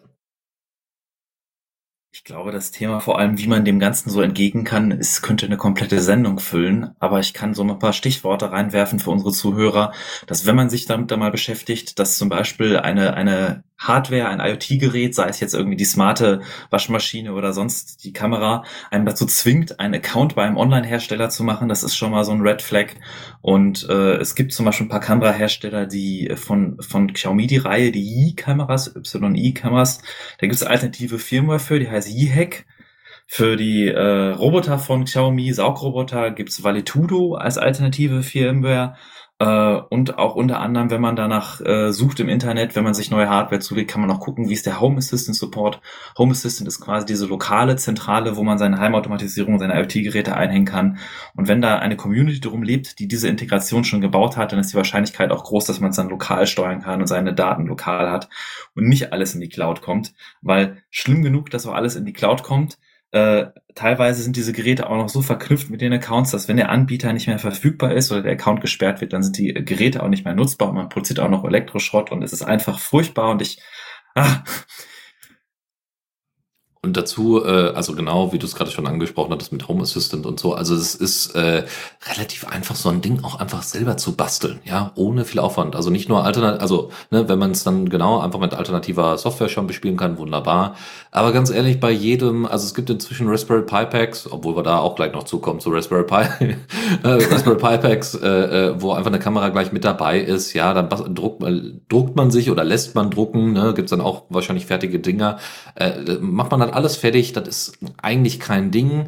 Ich meine, wir sprechen natürlich jetzt hier von Personen, ähm, die uns jetzt gerade zuhören, die sich äh, mit Linux beschäftigen, die äh, sicherlich auch schon mal keine Angst vor der Kommandozeile hatten und und und, ähm, die das eher dann mal quasi als schönes Wochenendprojekt äh, machen können. Für den Otto-Normalnutzer ist das natürlich nichts. Selbst auch das Überspielen von vorhandener Firmen und Hard äh, also Hardware aber trotzdem, äh, das, äh, also geht ja eigentlich gar nicht anders. Also da gäbe es eigentlich noch eine riesen Lücke, weil, äh, also ich meine, wenn damit geworben wird, weiß, äh, wissen die Leute von Enka beziehungsweise von äh, UFI ja auch, ähm, dass, ähm, dass das ja anscheinend ein, äh, wie soll ich sagen, ein, ein Verkaufsding ist, ja, ein, ein Verkaufsargument ist. Und äh, ja, da wäre natürlich mal spannend, gerade so irgendwie bei, bei Open Hardware-Anbietern äh, und vielleicht sogar Herstellern, äh, dass die mal auf so ein, so ein Ding aufsatteln. Das wäre mal ganz spannend. Ja, es ist auf jeden Fall eines der Argumente, wie man bei solchen Sachen quasi Einfluss nehmen kann, ohne alternative Firma, ohne Kommandozeilen. Äh, Erfahrung ist einfach das, das, das, der Geldbeutel, das Instrument, mit dem man vielleicht auch äh, zeigen kann, dass man als Consumer nicht okay ist mit allen Praktiken, die einige Hersteller an den Tag legen. Aber ich bin ein, ein großer Verfechter von, von Vertrauen auch in, in IoT-Hardware und da ist halt die Firmware sehr wichtig und deswegen kommen wir mal zum nächsten Thema, weil es gibt ja die Open Source Firmware Foundation, von der wir schon ein paar Mal hier berichtet haben und das Projekt Coreboot ist jetzt offiziell der Open Source Firmware Foundation beigetreten äh, diese Open Source Firmware Foundation, das war die, die waren gegründet von Nine Elements, Cybersecurity und Mulvad VPN, von ich auch schon mal letzte Sendung erzählt habe. Das heißt, eine Non-Profit-Organisation, die auch Konferenzen macht und einfach äh, dafür da ist, dass man äh, offene Firmware hat, vertrauen kann und Coreboot ist halt quasi die Alternative zum BIOS, zum Booten eines PCs, zum Initialisieren der Hardware und zum Starten eines Betriebssystems oder eines Linux-Kernels direkt. Und äh, das ist sehr schön zu sehen, dass Coreboot hier der Open Source Firma Foundation beigetreten ist. Und auch wo wir bei Coreboot sind, äh, es gab, äh, gibt ein Projekt, dass man die ganzen Namen mal so ein bisschen auseinanderhalten kann, ähm, die, die quasi auf Coreboot basieren, aber als Ziel haben, keinerlei Binary Blobs zu haben und keinerlei äh, Händler hardware-spezifische Binary Blobs zu laden, um irgendwelche Hardware zu initialisieren. Das nennt sich LibreBoot. Ähm, und es gibt ein Projekt, was mit ähnlichen Zielen äh, das verfolgt hat, das hieß OS-Boot. Und äh, LibreBoot hat jetzt angekündigt, dass sie mit OS-Boot merchen, dass es dann quasi nur noch LibreBoot gibt. Und es ist eine Art BIOS-Reimplementation, basierend halt auf Coreboot, aber halt komplett frei und die nutzen halt auch die Coreboot-Teile, um irgendwie auch Speicher und Memory zu initialisieren, aber halt äh, ähm, auch die, die das alles ohne offene äh, ohne Binary Blobs zu machen, geschlossene Binary Blobs, was natürlich dafür sorgt, dass nicht so viel Hardware unterstützt wird, aber es auf jeden Fall, wenn man diesen Gedanken hat, wenn man sagt, ich will vertrauen von vorne bis hinten, was da passiert, äh, der, der offenere, transparentere Ansatz. Es gibt noch etwas anderes, was ich nur ganz kurz erwähnen möchte, nämlich Linux Boot, was auch ganz spannend ist. Das ist im Endeffekt auch äh, Core Boot, aber äh, das bootet sofort quasi einen Linux-Kernel ähm, und versucht die ganzen Schnittstellen zu den Treibern. Die werden nämlich im BIOS nämlich alle separat nochmal, also normalerweise im BIOS beziehungsweise in einem UEFI, äh, also im UEFI, dann nochmal neu, neu implementiert und neu geschrieben. Und das ist natürlich ein wunderbares Einfallstor, deswegen gibt es dann dauernd Updates und so weiter und so fort. Aber was ist, wenn man einfach die Treiber für die, äh, für die Hardware einfach direkt aus dem, äh, aus dem Linux-Kernel nimmt. Und das äh, macht dann Linux-Boot. Also wir hatten jetzt Core-Boot, dann Libre-Boot, die freier, freiheitlichere Version von Core-Boot so ungefähr. Und dann gibt's halt noch Linux-Boot, was wirklich äh, primär einen Linux-Kernel nutzt, um eben die äh, Treiberkompatibilität entsprechend aufrechtzuerhalten. Also es gibt eine Menge Sachen, die in dem Bereich Open Source Firmware abgehen und gerade mit der Gründung jetzt der Open Source Firmware Foundation, die es jetzt eine Weile lang gibt und auch den, ähm, den äh, Conferences oder Con ja doch Conferences, die es äh, wahrscheinlich nächstes Jahr wieder geben wird. Ähm, da, da ist einfach sehr viel Bewegung im Moment und das finde ich sehr spannend. Und äh, wenn man zum Beispiel ein älteres ThinkPad rumliegen hat, ich habe jetzt zum Beispiel X222, äh, da läuft Coreboot super drauf und damit kann man mal rumspielen. Und wenn man noch ein Hackspace seines Vertrauens in der Nähe hat, können einem Leute sogar helfen, dass selbst wenn man es komplett verhaspelt und komplett falsch macht und sich irgendwie das, den, Flash-Chip irgendwie so zurechtflasht, dass das nicht mehr bootet, dass man dann trotzdem mit einem kleinen Programmer nochmal dran geht und äh, das recovern kann und sich dann sein BIOS quasi selber kompilieren kann. So, kommen wir mal wieder in dem Software-Stack ein bisschen weiter nach oben und zwar zu File Systems. Und da gibt's eine Neuigkeit von Red Hat. Red Hat hat ein neues Dateisystem veröffentlicht, das heißt ComposeFS was so ein bisschen Features von SquashFS und OverlayFS äh, ver verbindet. wenn man manche Leute so Kommentare online liest, dann heißt so, ah, noch ein, noch ein Dateisystem, wozu braucht man das und hat das nicht so ein SquashFS? Aber die Idee dahinter ist eigentlich ganz pfiffig. Und zwar ähm, ist es so, dass man einen, einen einzelnen Blob hat, einen einzigen, einen einzelnen Klotz an Daten, wo Metadaten drinstehen, wie Dateien heißen, was die Zugriffsrechte sind, unter welchem Pfad die liegen und dann eine Referenz auf den Dateiinhalt als Hash. Also die Dateiinhalte sind quasi nur noch als Hash gespeichert. Man braucht ein Dateisystem unten drunter, irgendwie ein X4 oder so. Und dann gibt's diese extra Datei dazu, die dann einfach sagt, ich habe hier eine Datei, die heißt so und so, die hat diese, diese Zugriffsrechte und die ist unter diesem Hash erreichbar. Und das hat natürlich den Vorteil, dass wenn ich dieselbe Datei für andere Zugriffsrechte auch nochmal haben will, dann mache ich da nur einen neuen Eintrag und zeige auf denselben gehashten Blob. Und das ist witzig bei, bei einerseits, Red Hat kommt da auch ein bisschen aus der Containerwelt, wo man in der Containerwelt verschiedene äh, äh, auch so Layers heißt das, dass man Änderungen, die in einem Container gemacht wurden, ändern dann nicht das Container-Image an sich, sondern sind nur Änderungen, die oben drauf gespielt sind. Das heißt, wenn ich dein Dateisystem im Container eine Datei lösche, dann gibt es da nur so einen Vermerk, dass diese Datei gelöscht ist ohne dass die Datei unten drunter wirklich gelöscht ist, weil ich kann dann meinen Container Run, kann ich wieder wegschmeißen, abbrechen, kann das Image nochmal nehmen und kann dann nochmal ausführen, ohne dann, dass ich die Daten doppelt und dreifach speichern muss. Gleichzeitig aber, ähm, wenn ich dann nochmal dieselbe Datei, die ich gelöscht habe, nochmal nochmal hinzufüge, dann habe ich in diesem Layer diese Datei nochmal drin. Und dieses Compose of S würde halt wirklich erlauben, das Platzsparen zu machen ähm, und vor allem auch durch die, die Hashes auch sicher, also auch Veränderungen kann man signieren, kann man schützen und äh, ein anderer Anwendungszweck, der dafür gedacht ist, ist das OS-Tree-Projekt von Fedora, von CoreOS heißt das, glaube ich, bei denen, äh, wo es darum geht, dass man quasi auch das Betriebssystem, dass man die Betriebssystemdateien äh, unveränderlich hat. Dass man, wenn man was ändert an einer Betriebssystemdatei, dass das quasi nur die Änderung in der neuen Datei gespeichert wird und man dann halt so ein Eintrag hat, der auf diese neue Datei zeigt, aber man jederzeit zurückgehen kann. Und dieses äh, nicht änderbare äh, Betriebssystemkonzept nutzt auch das Steam Deck und äh, macht das Ganze auch ein bisschen robuster und man kann äh, damit halt solche verschiedenen Sachen realisieren. Ist alles noch relativ früh, aber wer damit mal rumspielen will, Compose of S, habe ich euch auch in den Show Notes verlinkt. Eine andere spannende News ist Intel, die jetzt eine neue Version von ihrem Arc GPU-Treiber vorstellen. Arc ist deren neue dedizierte GPU-Reihe.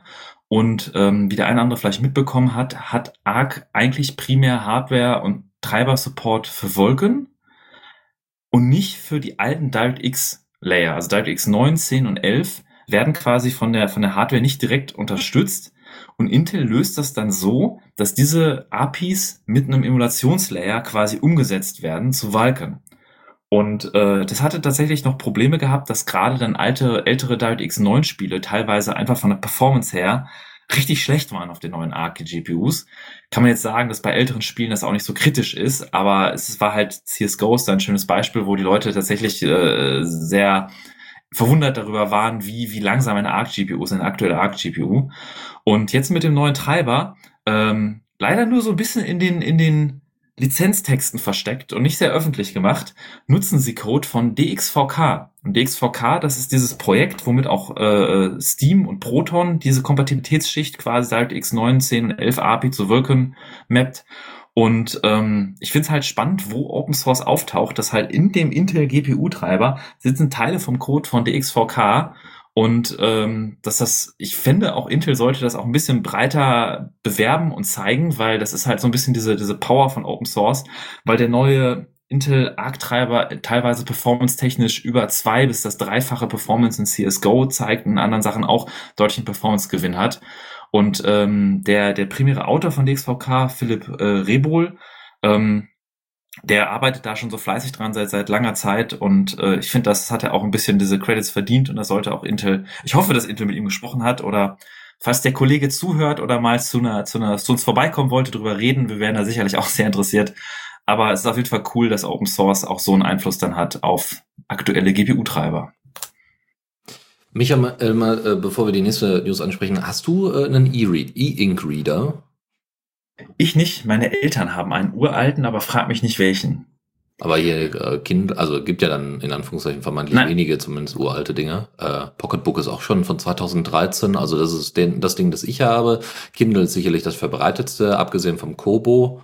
Äh, vom Kobo es, da gibt es, das unterscheidet sich, glaube ich, zwei oder drei große Systeme, die da irgendwie unterschieden werden. Und das eine, das, das eine ist halt Amazon mit seinem Paperwhite, den ganzen Kindle-Gedöns, mhm. wo man halt auch hart auf Amazon Login hat. Und nicht kompatibel mit anderen Sachen. Und das andere ist, was auf diesem Adobe DRM-System funktioniert, um äh, äh, halt damit können auch einige lokale Büchereien verleihen dann E-Books online über das Adobe DRM-System. Und das war sehr schön, dass Adobe hat vor zwei, drei Jahren das System irgendwie umgekrempelt, aktualisiert und die alten E-Book-Reader äh, meiner Eltern in E-Waste verwandelt damit, weil deren äh, E-Reader-Software damit dann einfach nicht mehr funktionierte und keine Eltern keine Bücher mehr ausleihen konnten. Und das fand ich dann auch irgendwie sehr betrüblich. Es gibt zum Glück ein alternatives Tool von Adobe, womit man diese Digitallizenzen quasi dann aktivieren kann. Dann musste ich meinen Eltern zeigen, ihr müsst in dieses Tool diese ACMS-Datei reinschmeißen, dann habt ihr die Lizenz, dann könnt ihr mit eurem Reader-Tool das Buch auf euren E-Reader packen. Es ist absolut äh, scheiße. Aber Unglaublich. Ja. Ja, also das ist also Usability gleich Zero und also meine Güte. Ja, ist ja alles Security und DRM und Security und so. Ja, am Arsch die Räuber. Also äh, DRM hat noch nie etwas mit Sicherheit zu tun gehabt. Also das ist immer nur äh, aber, aber die Piraten, Dennis. Ja, ja, ja, ja, ja, ja, ja, R. R. die verdammten Piraten bei E-Books. Vor allem, ganz ehrlich, ich bin so froh, dass äh, doch relativ früh feststand, dass also dass es dann schon eine Open, also dass es schon ein offenes Format gibt. Ne? Sie haben es dann natürlich trotzdem versucht, also Kindle ist damit ja tatsächlich ziemlich erfolgreich gewesen. Ähm, äh, Sony hat das übrigens auch versucht mit dem Mobi-Format. Ich weiß nicht, ob es das überhaupt noch gibt oder so, aber man muss ja sagen, äh, EPUB ist ja doch relativer Standard, gerade bei so Scientific Papers und so. Ganz äh, bin ich doch sehr beeindruckt, dass sich das durchzieht. Was aber auch Standard ist, ist leider PDF. Aber gut, man kann nicht, man kann nicht alles verhindern. okay. Ach, außerdem das, das, ja. das Open Source Tool, was, dich da, was wir da in den Raum schmeißen, hatten wir, glaube ich, auch schon bestimmt in Linux Launch mehr als einmal. Das Calibre, äh, welches da die ja. ganze Open Source E-Book-Verwaltung halt auch für das Adobe DRM gibt es tatsächlich auch ein Plugin, welches das irgendwie mit da rein döngelt. Das habe ich auch versucht zu nutzen bei meinen Eltern, hat so halb funktioniert, aber äh, der eine oder andere unserer Hörer, die sich da vielleicht mal einlesen wollen, ist Calibre sicherlich auch eine coole Open Source Alternative zum E-Books verwalten. Ja, ich, bei Calibre muss ich immer, immer innerlich ein bisschen lachen. Also ich nutze das natürlich auch und ich finde das auch in Ordnung und so. Und zwar deswegen, weil der damalige Hauptentwickler, als äh, angekündigt worden ist, weil Calibre ist ja in Python geschrieben, ähm, als, als äh, Python damals angekündigt hat, die Python Foundation, ja übrigens hier End of Life, ne, für Python 2.7 oder grundsätzlich für Python 2. Jetzt gibt's nur noch Python 3. Hat er gesagt, ja, also jetzt mal halblang. Ich, äh, also ich maintain auch gerne noch mal so ein Python 2 mit, das ist gar kein Problem. Also anstatt das jetzt alles in Python 3 neu zu schreiben, das ist ja viel zu viel Aufwand, da maintain ich, maintain ich mal lieber eine ganze Programmiersprache gleich mit.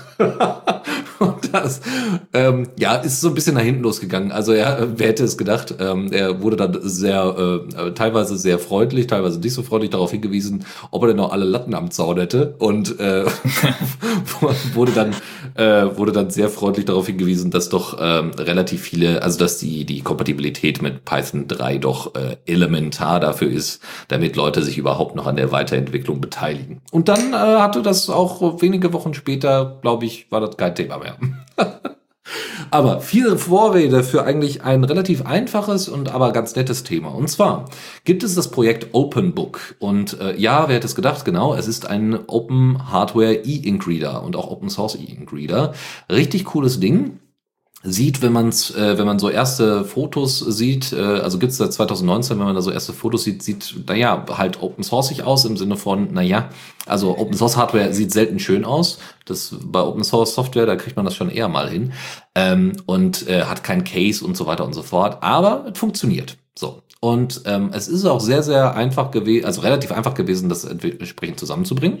Und ähm, das Schöne ist, also es gibt jetzt tatsächlich eine kleine äh, Revolution in dem Bereich, nämlich gibt es eine komplette Neuimplementierung von dem gesamten Open Book Projekt. Äh, das wird nämlich jetzt über ein äh, Raspberry Pi Pico umgesetzt ähm, und ist damit dann einfach deutlich kompatibler. Es gibt weniger Sachen, die dann gelötet werden müssen, weil da muss ja so ein ganzes E-Ink-Display dran und so. Und dementsprechend, äh, ne, also es ist einfach zu löten, es sind weniger Einzelteile, es ist äh, ja sehr einfach dann nachzukaufen. Also du musst auch ein Modul, ein, äh, ein Treibermodul, musst du tatsächlich nachbau äh, nachkaufen. Das ist dann entwickelt worden von dem Typen, der das organisiert hat, Joey, wie auch immer, ähm, Castillo, glaube ich. Ähm, Ja, und äh, Joey Castillo, genau. Joey Castillo hat es entwickelt und hat diese auch diese kleine Platine zusammengebastelt.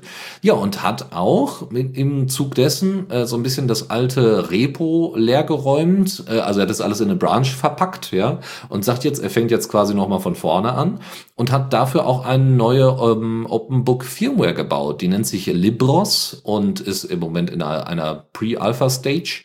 Ähm, er sagt aber, äh, im Moment äh, testet er das gerade und liest derzeit eine, ein entsprechendes Buch auf diesem Prototypen und er sagt, das ist total super zu nutzen. Also da haben wir in Zukunft also noch eine einfachere Möglichkeit in Zukunft äh, E-Ink, äh, einen E-Ink Reader zu nutzen, weil das braucht ja auch tatsächlich nicht so wahnsinnig viel. Ähm, ich finde erstmal witzig, dass du den Begriff Open Source jetzt in die Jesolai in die Sendung reingesneakt haben. Ich möchte mich entschuldigen bei allen Open Source GUI-Entwicklern. Aber ähm, nee, das andere, was ich erzählen wollte, ist, dass äh, das Interessante ist mit dem Raspberry Pi Pico, vor allem der Pico ist jetzt nicht unbedingt immer der leistungsfähigste äh, Embedded äh, Controller, aber auch mit dem Raspberry Pi ist das so ähnlich. Der ist auch nicht immer das leistungsfähigste Board für irgendwelche so ARM-Boards. Es gibt da leistungsfähigere, teilweise auch günstigere. Aber äh, das Ökosystem darum, die, die, die Community, die, das Tooling, das da gepflegt wird, äh, sorgt halt dafür, dass sowas auch wirklich besser lebt, vorankommt und man nicht in irgendwelchen Binary Blobs gefangen ist vom Hersteller, die dann nicht mehr aktualisiert werden, die dann einmal rausgeschmissen werden und nie wieder aktualisiert werden. Und das erlaubt auch solchen Projekten dann auch, hat auch mehr Zukunftspotenzial, finde ich. Und die Raspberry Pi Foundation äh, ist auch ein gutes Thema, mit dem ich anschließen würde hat sich ja, als sie gegründet wurde in England, der, der Evan Epton, heißt der, heißt der Kollege, glaube ich, der Gründer, dass ähm, sie auch nicht nur diese, dieses Hardware-Basteln für jedermann vorantreiben wollen, sondern auch vor allem so ein bisschen in England speziell äh, äh, helfen wollen, dieser, dieser Szene, dieser auch für, für Jugend da voranzutreiben und haben sich dann unter anderem da auch als Ziel gemacht, diese Sachen in England zu produzieren. Und die Raspberry Pis werden tatsächlich schon äh, seit, seit ewig in England auch produziert und, und gebaut.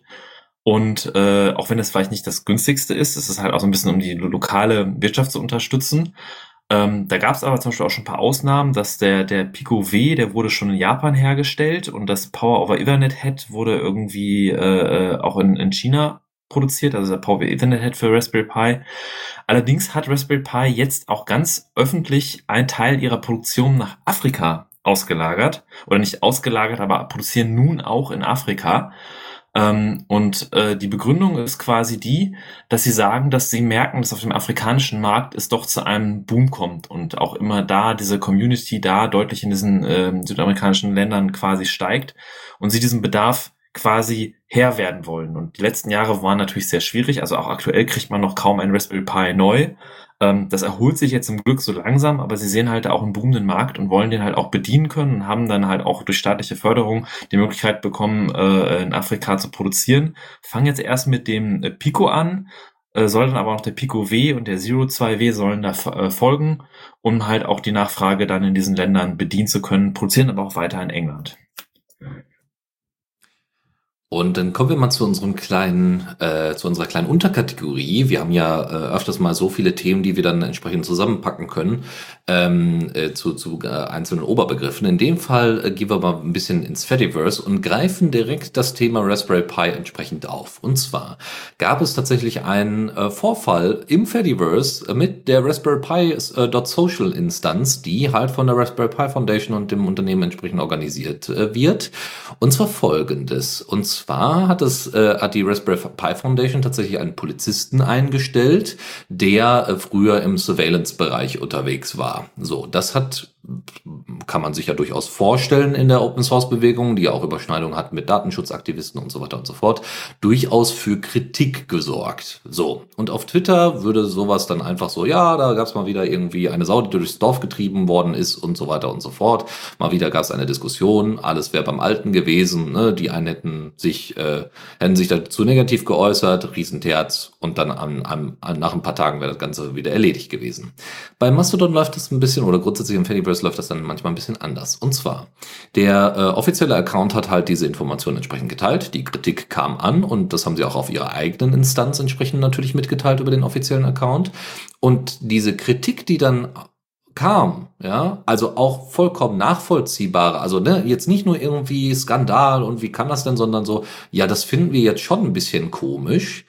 Äh, die wurde damit begegnet, dass man nicht gesagt hat, oh ja, hm, ja, da müssen wir nochmal drüber nachdenken oder sowas, oder im Sinne von, ja, sehen wir anders, sondern es wurde tatsächlich äh, mehr oder weniger, wurde dieser Account, dieser offizielle äh, äh, Account vom, vom, von der Raspberry Pi Foundation äh, tatsächlich äh, hat angefangen, andere Leute zu bullien, also äh, zu andere Leute zu mobben, anzugehen und zu sagen, ja, dann pff, geh doch, ja, so nach dem Motto. Und das hat dazu geführt, dass das, äh, dass das Verhalten dieses offiziellen Unternehmens- bzw. Stiftungsaccounts so negativ war, dass einige Instanzen-Admins das beobachtet haben, auch die äh, Sachen äh, gemeldet bekommen haben, weil das so ein unangemessenes Verhalten von dieser Art von offiziellem Account war, dass dies an vielen Stellen zu einer Deföderation innerhalb des Fediverse geführt hat. Und Deföderation heißt das, dass wenn du eine eigene Instanz hast, das, äh, also bei Gap gab es diesen Fall äh, vor zwei Jahren. Das war, ein, um das ganz platt zu sagen, eine Alt-Right bzw. Nazi-Instanz. Ja, die hat dann gesagt, so, wir öffnen jetzt die Tore und gehen jetzt in das ganz normale Fediverse und synken mit denen und so weiter und so fort. Und da haben Admins sich dann seelisch und, und auch technisch schon darauf vorbereitet, diese Instanz so schnell es geht tatsächlich zu blocken und damit die Föderation entsprechend einzugrenzen. Was am Ende dazu geführt hat, dass die gesamte Instanz quasi nur noch mit sich selber spricht. Also quasi fast nicht mehr mehr an den normalen, ähm, an, an der normalen Konversation teilhaben kann. Ja, und somit äh, alle anderen Nutzer ob im restlichen Fediverse entsprechend geschützt worden sind. Und ähm, das ist natürlich jetzt hier nochmal ein bisschen was anderes, aber dadurch, dass natürlich auch einige äh, NutzerInnen äh, komisch angegangen worden sind, ist das einfach unangemessenes Verhalten. Und in dem Fall wurde, äh, haben einige Admins, bei weitem nicht alle, aber relativ viele Admins dann gesagt, so hör mal, wenn ihr euch da nicht unter Kontrolle habt, äh, dann haben wir ein Problem. Das führt aber auch interessanterweise dazu, dass Grund, dass mal, also das geht mir jetzt weniger um den Fall, warum ich das jetzt hier mit eingebracht habe, sondern also das ist natürlich auch spannend, aber es geht vor allem darum zu zeigen, wie das Fediverse auf solche Sachen reagiert. Ja, also so dieses Bullying und so weiter, äh, das gibt's ja auf Twitter massig. Aber das Fediverse, zumindest die meisten auch größeren Instanzen, die dann eben auch ein schönes Umfeld schaffen wollen für ihre Nutzerinnen und Nutzer, die entscheiden dann halt auch, ne, die denken dann nochmal dreimal drüber nach, ob sie nicht dann entsprechende radikale Schritte unternehmen. Und wenn da, und äh, um dann so eine Instanz quasi egal ob das jetzt Raspberry Pi Social ist oder andere Instanzen, die dann irgendwann mal geblockt worden sind, um diese quasi, um, um da wieder ähm, eine neue, also die Reputation wieder herzustellen, das ist deutlich aufwendiger, als mal bei Twitter anzufragen, hey, dürfen wir wieder zurück? Oder ne, so, beziehungsweise, ne, kann, kannst der Algorithmus wieder berücksichtigen, so ungefähr. Ähm, das ist im Fediverse schon was anderes. Da muss man da vertrauensbildende Maßnahmen umsetzen. Und das kann für einige Unternehmen richtig heftig sein. Ja? Ähm, und auch für NGOs und so weiter, wie auch die Raspberry Pi Foundation, kann das echt ein größtes Problem werden. Ja, wer danach jetzt denkt, huch, ja, das hört sich ja nicht so gut an. Ich würde jetzt ungern ähm, weiter bei, beim, äh, beim der Raspberry Pi Foundation einkaufen vor allem, weil ja, wie gesagt, also auch wenn sich das wiederholt, äh, also wieder langsam erholt, wie Michael gerade meinte, ist ja trotzdem ist immer noch ein bisschen schwierig an Raspberry Pis ranzukommen, egal jetzt welche Version. Ähm, da gibt es so einen kleinen Wink mit dem Zaunfall, den wir jetzt mal kurz machen, nämlich es gibt inzwischen einen Raspberry Pi Konkurrenten, aber nicht äh, mit ARM, sondern mit RISC V Prozessor. Das kostet natürlich noch ein bisschen mehr, da sind wir bei 5, äh, 65 Euro. Ähm, aber das ist der sogenannte Star 5 Vision 5 2. Relativ viele Fünfen, aber am Ende doch eine 2. Äh, das ist äh, ein deutlich stärkerer Vorgänger, äh, also deutlich stärker als sein, sein Vorgänger, was die Prozessorkraft angeht. Ähm, da ist tatsächlich ist der, die Videocore-GPU deutlich äh, schneller als die des Raspberry Pi 4, äh, die, die Broadcom-Implementation, die es da gibt. Das Ding hat vier Kerne, ähm, und äh, ist nur minimals, diese vier, vier RISC-V-Kerne sind nur minimal schwächer als die des ARM äh, Cortex, äh, was beim Raspberry Pi verbaut ist. Das gibt's in der Version 2, 4 oder 8 Gigabyte. Es gibt zwei Gigabit Ethernet-Buchsen, die ihr nutzen könnt. Äh, zwei, äh, vier, vier USB-A-Buchsen, äh, je zwei mit USB 2.0 und USB 3.0 ähm, einen sogar mit USB 3.2, eine Generation 1 und eine USB-C-Buchse natürlich für die Stromversorgung mit 5 Volt. Ähm, und das Netzteil sollte aber da schon mit 3 Ampere belastbar sein, wenn ihr das verwendet. Und eine Klinkenbuchse gibt's doch. Die HDMI-Buchse, die da dran ist, äh, kann Displays in 4K-Auflösung tatsächlich anbieten, aber maximal bis 30 Hertz. Also erwartet da nicht zu viel. Ähm, also einmal 65 Euro, also je nachdem, welche Ausgabe ihr haben wollt, äh, könnt ihr ab diesem, also der jetzt schon vergangene November, das ist jetzt eine relativ alte News, aber da gab es jetzt nochmal ein Update, äh, eine alte News, äh, ähm, die, dieses Ding gibt es jetzt seit November wohl im Handel für 78 Euro. Und ähm, da nochmal als Hinweis, dass Star 5, die Firma, die also diesen Vision, dieses Vision 5 2 Board baut, eben eine chinesische Firma ist, die genauso wie Leap 5 zu dem US-Unternehmen äh, äh, Exaleap gehört, beziehungsweise dem koreanischen, Moment, das, äh, Moment, äh, wurde wie ebenfalls die chinesische Firma Leap5, das US-Unternehmen Exaleap und das koreanische Unternehmen Semi5 unter Beteiligung der Firma Sci5 gegründet. Also Sci5 sind die Prozessorhersteller und die haben all diese Firmen Star5, Leap5, Exaleap und Semi5 alle unter, unter sich versammelt. Also da kauft ihr auch bei einem größeren Unternehmen ein inzwischen. Und es bedeutet aber, dass äh, nach und nach äh, Risk 5 tatsächlich eine äh, echte Konkurrenz auf dem Prozessor- und Platinenmarkt ist. Kommen wir nach äh, diesem kleinen ähm, wie soll man sagen, Exkurs äh, in die Art und Weise, wie äh, Deföderation stattfindet und äh, was es so für Alternativen fürs Raspberry Pi gibt, wenn man sich da umentscheiden möchte. Ne? Der Konsument hat ja auch ein bisschen Einfluss, oder die Konsumentin hat ja auch ein bisschen Einfluss. Ähm, kommen wir zu was ganz anderem, nämlich äh, den Möglichkeiten, wie das Fediverse sich äh, positiv weiterentwickeln kann.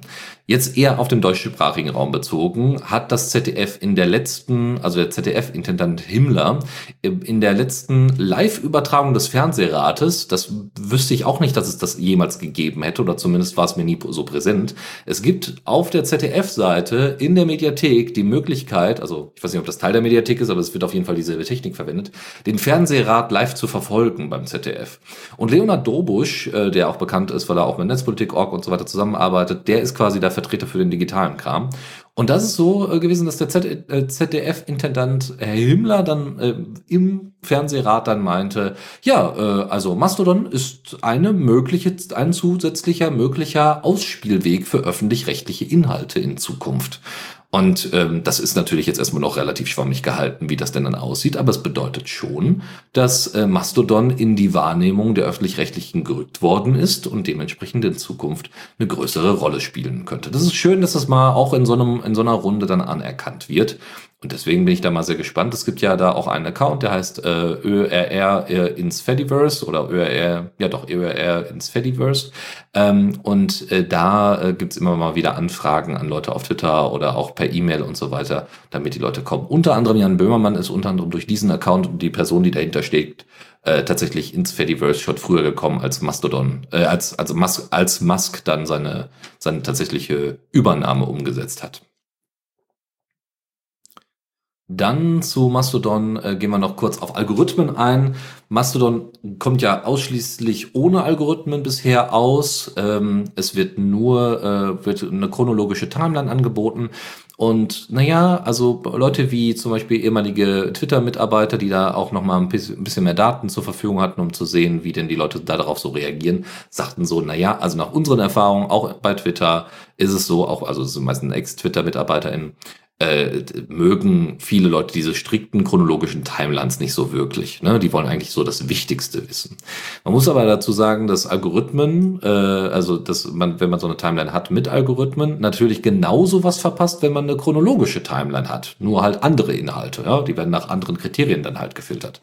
Ne? Dann eben halt nicht nach Zeit, ja, oder zum Zeitpunkt, wann man reingeschaut hat, sondern eben nach anderen Kriterien wie Likes oder Boosts oder wie auch immer.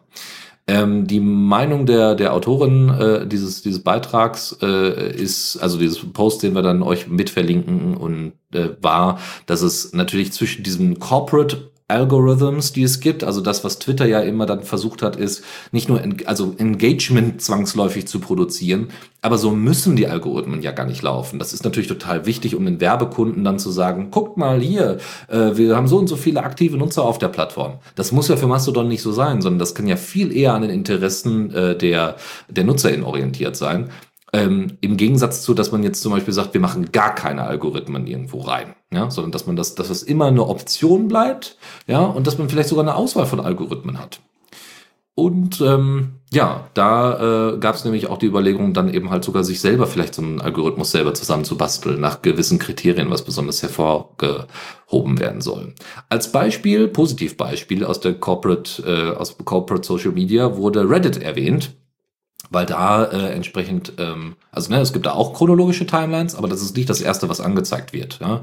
Also äh, zum Beispiel könnte man originale Beiträge stärker priorisieren als Reboosts. Ja, also wenn jemand den ganzen Tag da nur am Reboosten ist, also am Resharen ist, dass das einfach zu viel ist und dass man quasi als Ende, am Ende sagt, hör mal, ich möchte mindestens, wenn ich einmal da reinschaue, nach diesem Algorithmus möchte ich mindestens von jeder Person, der ich folge, wenn die an dem Tag was gepostet hat oder über eine Zeitspanne, nach der man sich dann wieder eingeloggt hat, nachdem die was gepostet hat, möchte ich von allem mindestens einen Post, und zwar am besten den besten Post jeder Person, der ich folge, entsprechend sehen so dass man wirklich so allumfänglich nicht nur sieht, wer am meisten postet, sondern auch einfach sieht, ah, die alle haben gepostet und das ist nicht vergraben hinter ohne Ende Reboosts oder Boosts äh, oder Reshares oder äh, einfach Leuten, die unglaublich viel posten.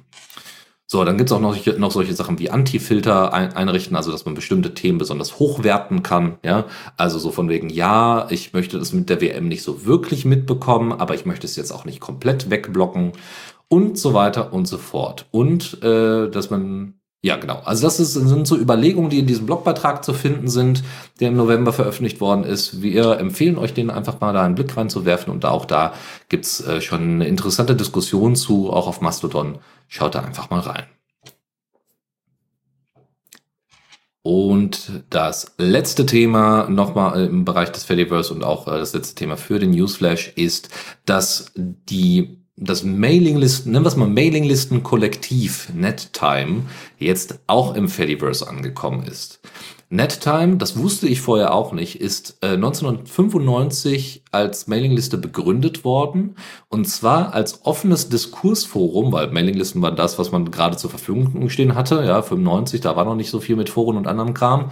Ähm, eine Mailingliste zu haben, in der auf sehr hohem Niveau ähm, auf europäischer Ebene über die Weiterentwicklung des Netzes, also der, des Internets quasi äh, besprochen wird und ähm, dass man quasi schon erste Überlegungen und Gedankengänge dort austauschen konnte und auch internationale kritische Denker da zusammengekommen sind. Also so ein bisschen technisch-philosophisch bis künstlerisch und äh, ne, welche Auswirkungen Technik quasi auf Gesellschaft hat. Und das war ganz, es ist ganz spannend gewesen in den 90ern und hat halt auch so einen gewissen, wie soll ich sagen, so einen gewissen nostalgischen Mehrwert.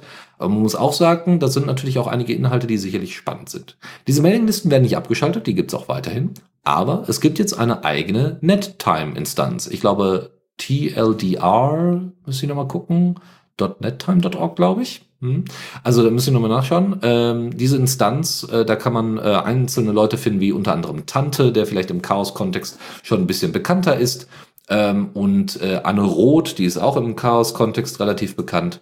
Und da findet man, ich schau mal ganz kurz, ob ich äh, den, den Link finde, ne, time.org, ja, ähm, dass man da äh, auf jeden Fall dass man äh, da auf jeden Fall ein bisschen was mitbekommt und da jetzt auch mitdiskutieren kann, als das jetzt auf einer Mailingliste der Fall ist. Ich lasse euch das einfach mal da. Ihr könnt da auch noch ein bisschen was zur Entstehungsgeschichte euch genauer äh, anschauen. Aber dort findet ihr auf jeden Fall mal ein paar ganz interessante Leute. Ähm, wie gesagt, auch viele KünstlerInnen. Ähm, und deswegen erstmal viel Spaß damit. Und somit kommen wir zur Zockerecke. Und da beginnen wir direkt mit Lutris in der Version 0.5.12. Da gab es nämlich einige Probleme, und zwar eigentlich mit fast allen Implementationen von irgendwelchen Stores. Also Origin, Epic Store, Ubisoft Connect, GOG. Das funktionierte alles nicht ordentlich mit der Authentication. Das haben sie jetzt alles gefixt in der neuen Version. Sie haben zudem auch Support und ja, hört, hört, für Emulatoren nochmal erweitert. Nämlich kann man jetzt auch mit dem Xemu Runner, also XEMU, ähm, auch Xbox, originale Xbox Games zocken und äh, nutzen. Das ist also mit drin. Äh, zudem äh, funktioniert jetzt auch mit Ubisoft Connect auch die Zwei-Faktor-Authentifizierung. Und äh, ansonsten haben sie noch weitere Sachen implementiert, wie zum Beispiel äh, Discord Rich Present, äh, Presence Integration. Ich bin nicht auf Discord. Ich bin immer noch ziemlich sauer, dass Discord überhaupt so eine große Rolle spielt. Ja, wo, äh, aber gut, das ist nun mal so. Ja, dass sich überhaupt so eine Plattform neu, neu schaffen konnte. Also welches, welches Loch Discord da eigentlich gefüllt hat, finde ich sehr, sehr überraschend und komisch. Aber ja, es wird verwendet. Äh, zudem ist es äh, möglich, äh, Icons aus den äh, Windows Exe Files tatsächlich zu extrahieren, so dass ihr dann nicht einfach nur immer so, ja, hier äh, Image not found quasi seht, wenn ihr da irgendwas anklickt. Ähm, es, äh, ihr könnt selber Custom Cover Art setzen und die Konfigurationsdialoge sind nochmal überarbeitet worden. Zu dem Loch, was Discord versucht zu füllen, ist einfach die Integration einer, einer eines Konzepts, dass du sagst, ich habe meinen eigenen Server. Das ist vor allem in diesem Wording immer sehr schön, dass jeder davon spricht, ich habe meinen eigenen Discord-Server, was im Hintergrund eine beknackte Container-Instanz auf deren Cluster irgendwo ist und überhaupt nicht eigener Server in irgendeiner Form. Aber du hast halt die Möglichkeit, dir so einen eigenen kleinen Space zu schaffen. Und äh, du hast da Unterräume, du hast da Videochat, du hast da Audio-Chat. Und ich sag mal, äh, hätte Matrix und Element in der Usability so noch, die müssen noch ein paar Schritte weitergehen, um überhaupt so da hinzukommen. Aber hätten sie das dann noch ein paar Jahre vorher geschafft, hätten sie da die Discord-Lücke übernehmen können. Aber äh, waren sie nicht. Auch jetzt sind, ist Element noch nicht ganz in der Usability da, wo es ist. Und das ist halt das Traurige, dass dann Leute tatsächlich auf sowas wie Discord zurückgreifen, um sie eine eigene kleine Community zu haben. Und eigentlich das Space-Konzept in Element und, und Matrix wäre da wirklich gut für, aber ähm, ja, leider ein bisschen zu spät. Naja, vielleicht haben wir da ja äh, sogar bessere Rahmenbedingungen, die jetzt in Zukunft kommen. Also es soll ja die, die Möglichkeit kommen, dass äh, gerade bei größeren Unternehmen und Anbietern äh, nach außen hin Schnittstellen zur Verfügung gestellt werden müssen. Und da geht es natürlich um offene Implementation, wie zum Beispiel das Matrix-Protokoll, weil das das einzige ist, was in dieser Form mit all den Features das entsprechend sinnvoll ab abbilden kann. Und das würde bedeuten, dass irgendwann Discord dann, äh, also es gibt ja auch Discord-Bridges und so weiter zu Matrix, aber das ist, ne? Also dass man da zumindest das anbinden kann. Aber ich gebe dir da vollkommen recht, Element ist kein guter Ersatz für Discord, zumindest für diese Zielgruppe nicht. Ja, Element hat sich stärker versteift auf so, äh, ähm, äh, wie heißt es denn nochmal hier, äh, Slack-Ersatz, ja. Mhm. Ist auch in Ordnung so, ja, nur geht einem da ein bisschen was unter die, äh, durch die Lappen. Aber es gibt dann halt so, äh, und das verstehe ich dann wieder nicht, äh, gibt es dann halt Open Source Projekte wie Revolt, die äh, genau in diese Richtung gehen wollen mit Discord und Co., also die da eine alternative, Open Source Alternative anbieten wollen und dann aber keine Matrix-Integration standardmäßig mhm. mit dabei haben. Das verstehe ich nicht. Das ist genauso wie bei MetaMost, äh, die machen da immer noch ihr eigenes Ding, machen, sind auch primär Slack-Alternative. Ähm, wie heißen denn die anderen denn nochmal? Es gibt ein MetaMost und es gibt noch eine andere, äh, so eine andere Slack-Alternative in Open Source. Ähm, hm. Mit R, glaube ich. Ich komme gerade nicht drauf. Ich weiß, was du meinst, mir fällt es auch gerade nicht ein. Egal, aber die haben zum Beispiel dann auch angekündigt, dass sie dann eine eigene, äh, dass sie jetzt auch Matrix-Kompatibilität mit einbauen. Und bei selbst bei solchen Formaten wie Discourse, ja, nicht Discord, sondern Discourse, die, die Forensoftware, die ja auch Chat drin haben will oder hat, dass man da auch mit Matrix arbeitet. Auch Gitter beispielsweise, die nutzen ja jetzt inzwischen auch Matrix und so. Also da geht's auf jeden Fall voran, aber ich verstehe dann an vielen Stellen nicht die Hesitance an einigen, also gerade in der Open Source Welt, äh, warum man dann nicht äh, gleich sagt, hör mal, wir sind mit Matrix kompatibel, weil so funktioniert, hat es ja im Fediverse jetzt auch funktioniert. Ja, wir haben zwar teilweise Minimalimplementation bei einiger Software, äh, äh was was irgendwie die ActivityPub, äh, äh, den ActivityPub Support angeht, aber es ist halt relativ easy trotzdem, ne, da mit den Leuten zu kommunizieren. Nun ja, nun ja. Rocket Chat wird gerade aus dem Chat ergänzt bei jo, uns. Jo, genau, genau. Danke sehr. Ja, ich finde, äh, der Discord hat aber auch was ziemlich Kluges getan. Sie haben nämlich die Möglichkeit, die, die, die Finanzierung, dass sie halt auch einem diese, diese Plattform bieten für Video, Audio, Chat und Server und jeder kann sich das selber zusammenklicken, äh, dass sie das finanzieren, indem man einen Server boosten kann und diese Boosts kannst du nicht nur als Serverbetreiber kaufen, sondern du kannst halt auch als Community-Mitglied Boosts nehmen und auf einen Server schmeißen. Das heißt, wenn du eine engaging Community hast, du bist Influencer und hast irgendwie oder andere Projekte, wo du sagst, hey, wir haben ja hier diesen kleinen Space in Discord, wo wir uns irgendwie austauschen können und dann können deine Fans und deine, die Leute, die das Projekt unterstützen, sagen, hey, ich finde das Projekt cool und ich will, dass sie mehr Teilnehmer, bessere Features, neue Icons, Reactions und bessere Videochat-Support haben und bezahle deswegen Boosts an deren Server und finanziere damit zum großen Teil halt Discord mit. Das ist auch das Prinzip, was auch Twitch nutzt für, für, für Spenden und so. Das ist halt ganz ausgewieft. Ja, ja, und eigentlich eine Sauerei, um das mal so zu sagen. Ja, also äh, da werden künst, künstlich irgendwie Features hin, äh, zurückgehalten, was ja natürlich immer der Fall ist bei solchen Services. Und dann finanziert dir deine deine Community dann die zurückgehaltenen und Einschr also ne, die vorher starke Einschränkung vorhanden, wo vorher starke Einschränkung vorhanden war, finanziert die dir dann diese komischen Features, die am Ende wirklich nur Discord noch zugutekommen. Und das ist also wirklich, ich verstehe das auch bei Open Source, also bei Open Source Projekten, können noch mehr darüber aufregen. Die wissen doch, was das, was dieses Locked-in-Syndrom da angeht mit Discord. Und sie gehen aber trotzdem den Weg. Ja, hier, uh, join our Discord, bla bla. Ja, nein, nein, einfach nein. Also ich tatsächlich finde, dass das, das Konzept an sich finde ich eigentlich recht klug und ich hätte, äh, ist halt die Frage, wie sehr du dann damit deine, deine Leute auf diese Plattform einsperrst, einloggst, äh, wenn du das für Open Source anwendest und du bist weiterhin offen und unterstützt Föderation mit anderen und so, ist es eigentlich total cool. Sowas finde ich auch in, in Open Source Connect, äh, Projekten. Also ich könnte mir Matrix.org zum Beispiel vor, äh, vorstellen, wie heißt das? EMS oder so, deren Hosted Service, dass du, dass du dir da deine Matrix-Server-Instanzen halt kostenlos dir eine klicken kannst mit einer schönen Custom-Domain und sonst für irgendwie lustigen Branding und die halt dadurch Kosten haben, weil die dann die, die Server bereitstellen müssen und die, die Chats und die Videochats und so Scheiß, was da alles drin ist. Aber die Kosten dann durch reinkriegen, indem sie das halt sagen, gewisse Videoqualitäten beim Videochats unterstützen wir nicht, weil das ist auch zu viel Traffic für uns und zu viel Storage. Wir können Nachrichten nur eine gewisse Zeit äh, halten, müssen dann irgendwann alte Logs purchen. Äh, aber das kann dann nicht nur der Besitzer des Servers zahlen, sondern deine Community kann dich da auch unterstützen. Und wenn man dann, sage ich mal, so einen fairen Schnitt davon nimmt, sondern so wirklich nicht so, so, so Apple Play Store mäßig 30 Prozent sich abzipft, sondern so ein bisschen weniger, finde ich, ist das eigentlich total cool und fair, dass dann auch Leute, die zum Beispiel ein Projekt haben, was und nicht so viel Geld haben, für dieses Projekt dann einen riesen Matrix-Server dahin zu stellen mit allem Features oder so, eine Community hat, die das dann direkt unterstützt an sich finde ich die Idee jetzt nicht schlecht. Das Problem ist halt nur dieser, dieses Login und die dreisten Anteile, die da genommen werden. Aber nun gut. Wollen wir zu was anderem kommen? Und zwar, wir sind ja in der Zockerecke gerade unterwegs. Und in der Zockerecke habe ich auch noch eine Kleinigkeit gefunden, die ich mit euch teilen wollte. Und zwar kennt der eine oder andere vielleicht noch Ultrastar Deluxe. Und zwar ist das ein Open Source Clone von SingStar. Das Spiel, wo man quasi mit Mikrofon an einer Konsole sitzt und mitsingen kann und dann die die, die Tonhöhen sieht und wie gut man sie trifft oder nicht trifft. Und ähm, ich bin mir nicht ganz sicher äh, in der Kickstarter-Kampagne, äh, ob das dieselben Leute sind. Das ist unter demselben Repository von von Ultrastar-Leuten. Ähm, da ist, äh, aber bei Kickstarter-Kampagnen würde ich immer so ein bisschen zu mahnen, dass man sich selbst ein bisschen klug macht, bevor man irgendwo da Geld reinsteckt, weil das kann auch mal sehr schnell hinten gehen.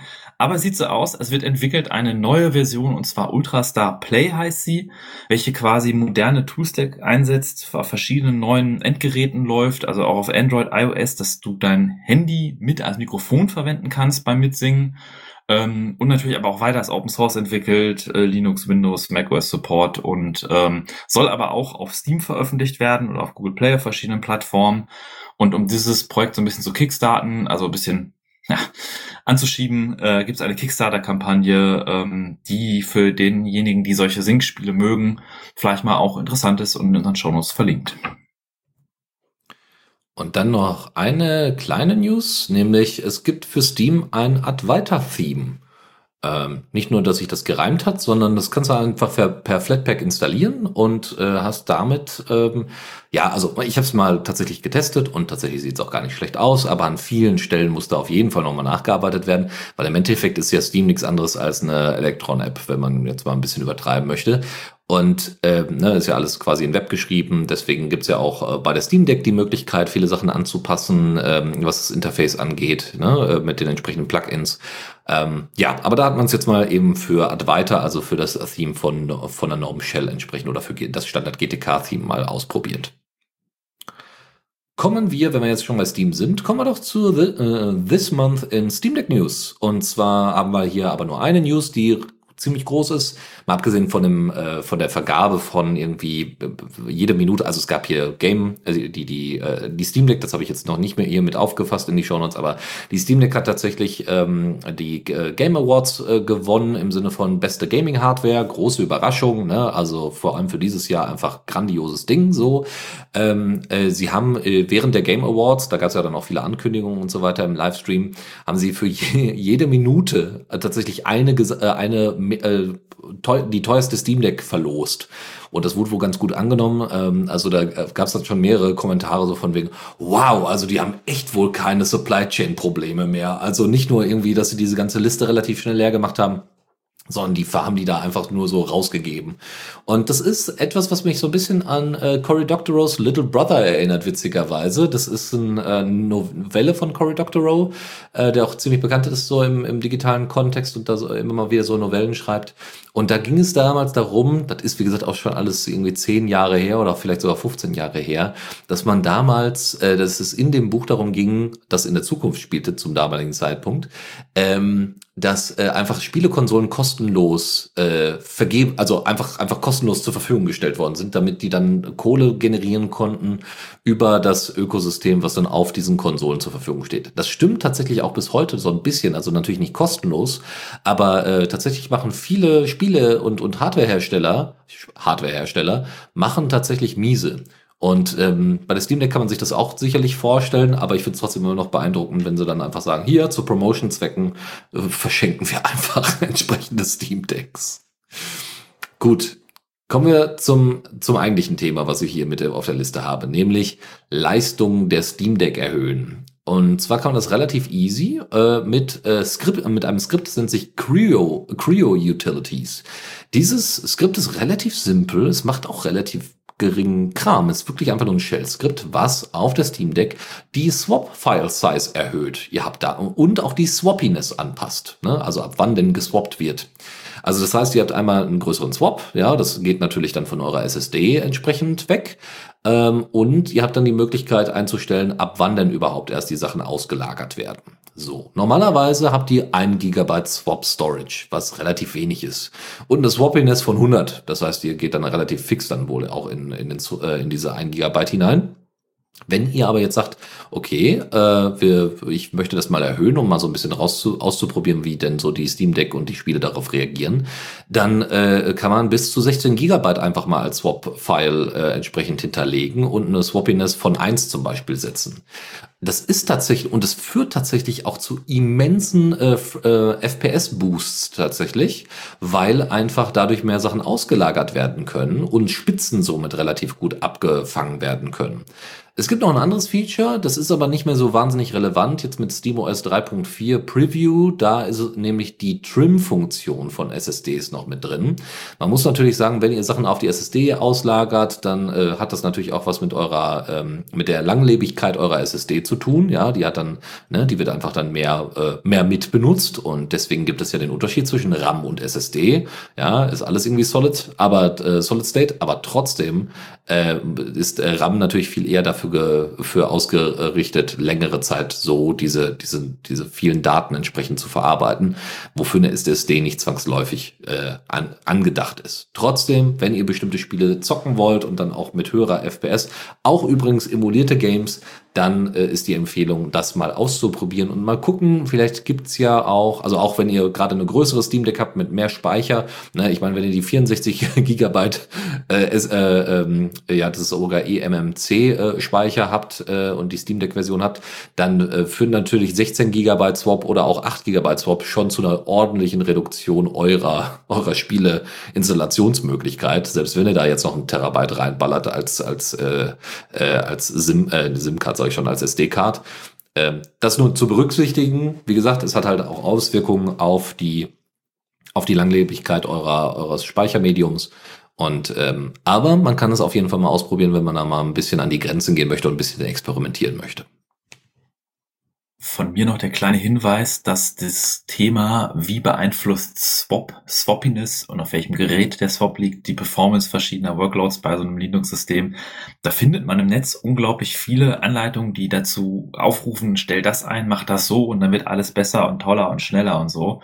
Ähm, das ist tatsächlich sehr stark abhängig von dem Workload, also quasi auch was für ein Spiel ihr spielt und äh, was für eine Hardware, was für eine SD-Karte ihr habt und das kann auch total nach hinten losgehen und äh, Probleme machen. Und da empfiehlt es sich einfach mal rumzuspielen mit den Werten und zu gucken, was bei einem für die Spiele, die man üblicherweise spielt, am besten funktioniert. Man kann nicht pauschal sagen, dass die oder die Einstellung jetzt die beste Einstellung ist. Und äh, ja, Genau. Es wurde nur, äh, also es wurden da schon einige Benchmarks mitgemacht, unter anderem auch mit den Hör, also ihr könnt euch tatsächlich Videos dazu angucken, vielleicht das noch als Hinweis. In dem Blogbeitrag äh, von linuxgamingcentral.com äh, gibt es tatsächlich zu Cryo Utilities auch die drei drei äh, meistgegucktesten Videos, wo auch wirklich analysiert wird, ne, mit welchen Settings. Also da, da hat es jemand tatsächlich hingekriegt mit 30 FPS, glaube ich oder dann später 40 FPS auf den ultra höchsten Einstellungen Forza Horizon 5 zum Laufen zu kriegen, was zu Beginn, als es released worden ist, quasi der Dealbreaker schlechthin war, äh, weil es äh, eben nicht auf der Steam Deck sofort funktioniert hat. Und es ist halt einfach so, ich finde das wirklich beeindruckend. Ich habe das jetzt auch noch mal bei einem Kollegen gesehen, ähm, der einfach jetzt äh, sich die Steam Deck auch geholt hat, nachdem er dann quasi an meiner ein bisschen rumgespielt hat und gedacht hat, ja, ist ja ganz nett so.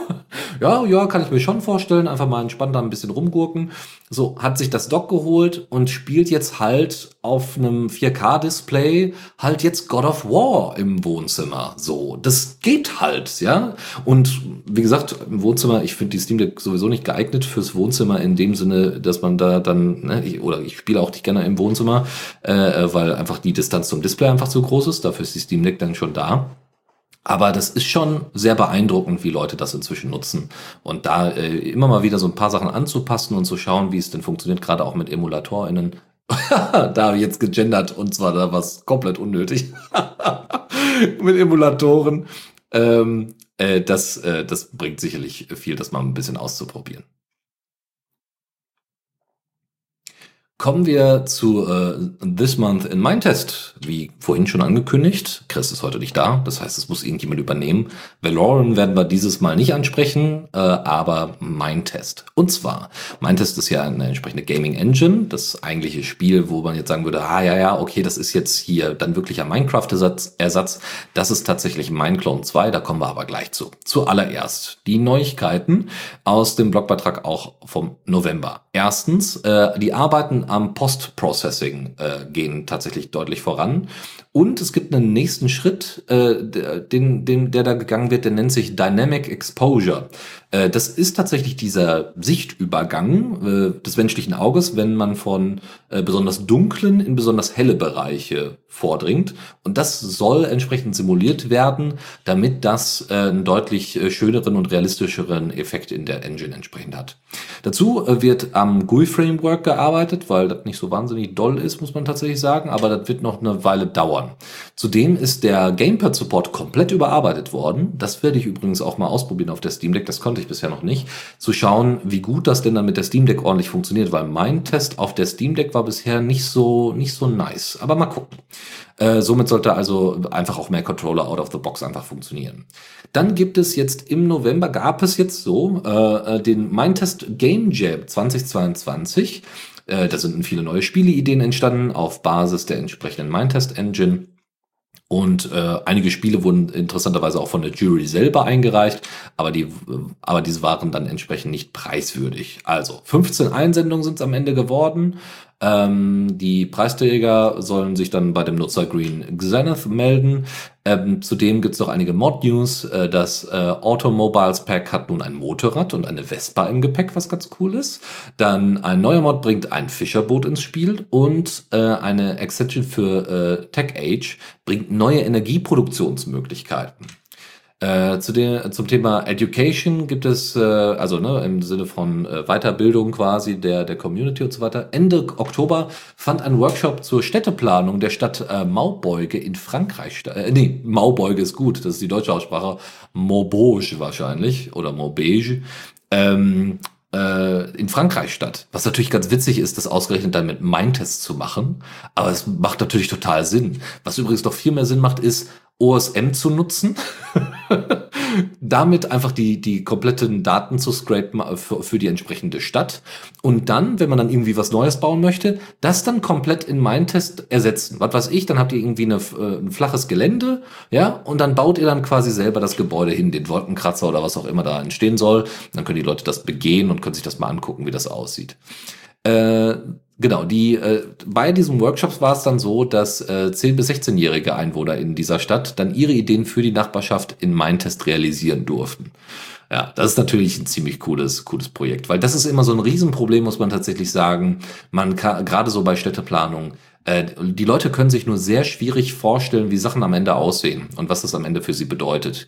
Und man kriegt die Beteiligung dadurch viel, viel besser hin. Dann noch so ein paar Server-News. Es gibt den Mesecraft Survival Server, der hat nun ein festliches Gewand im, Weihnacht, im Weihnachtsmodus quasi. IS Minigame Server, der bietet entsprechend neue Turnierrunden ab äh, dem 22.12. Und weitere Details gibt's dann entsprechend in unseren Shownotes im verlinkten Blogbeitrag.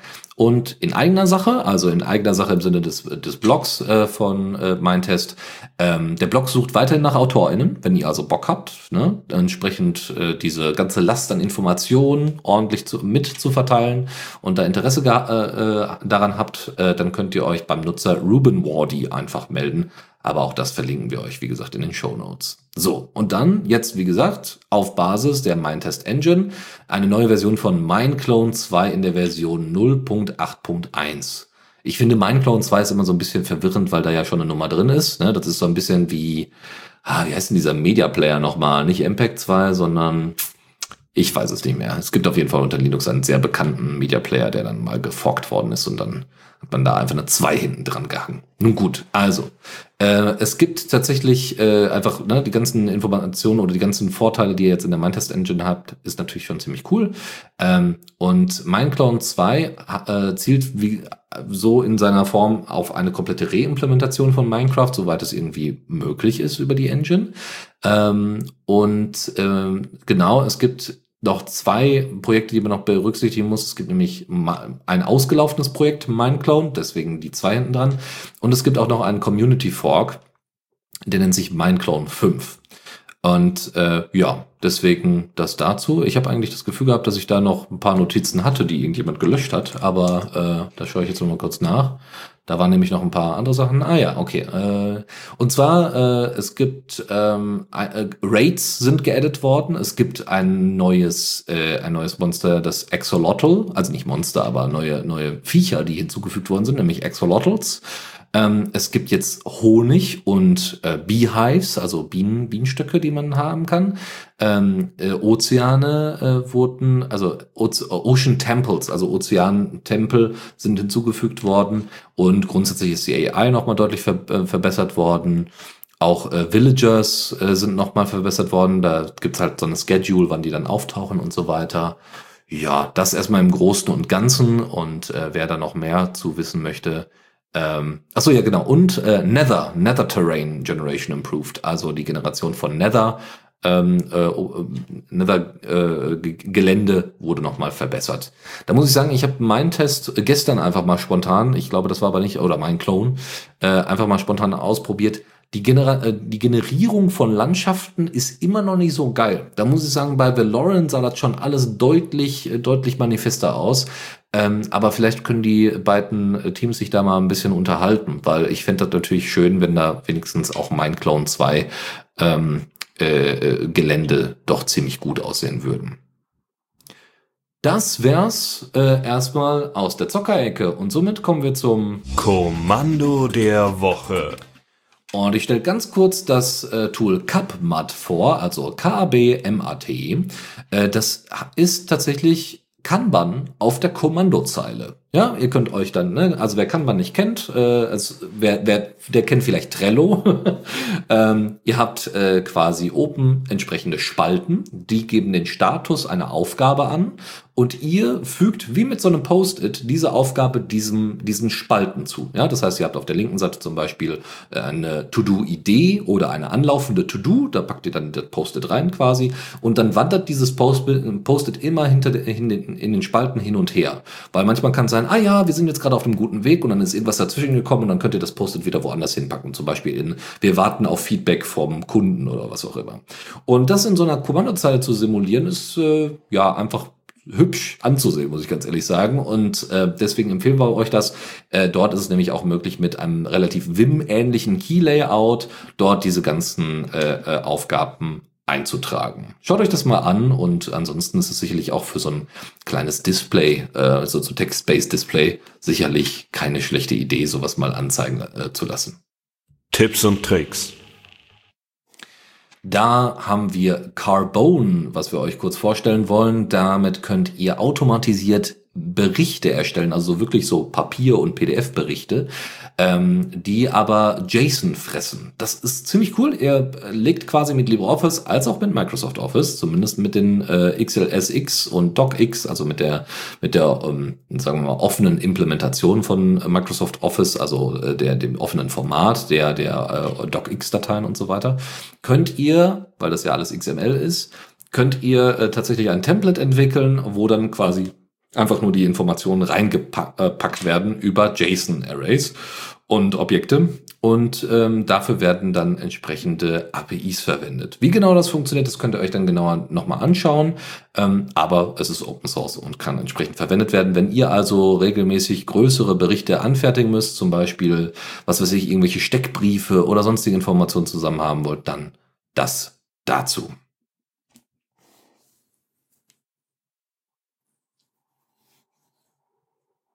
Und dann ist das mein Einsatz, den ich jetzt fast verpasst habe. Ich habe nämlich auch noch ein praktisches Tool mitgebracht. Äh, ich bin ja gerne mit Containern unterwegs, also so Docker oder Podman hatten wir schon in der Sendung.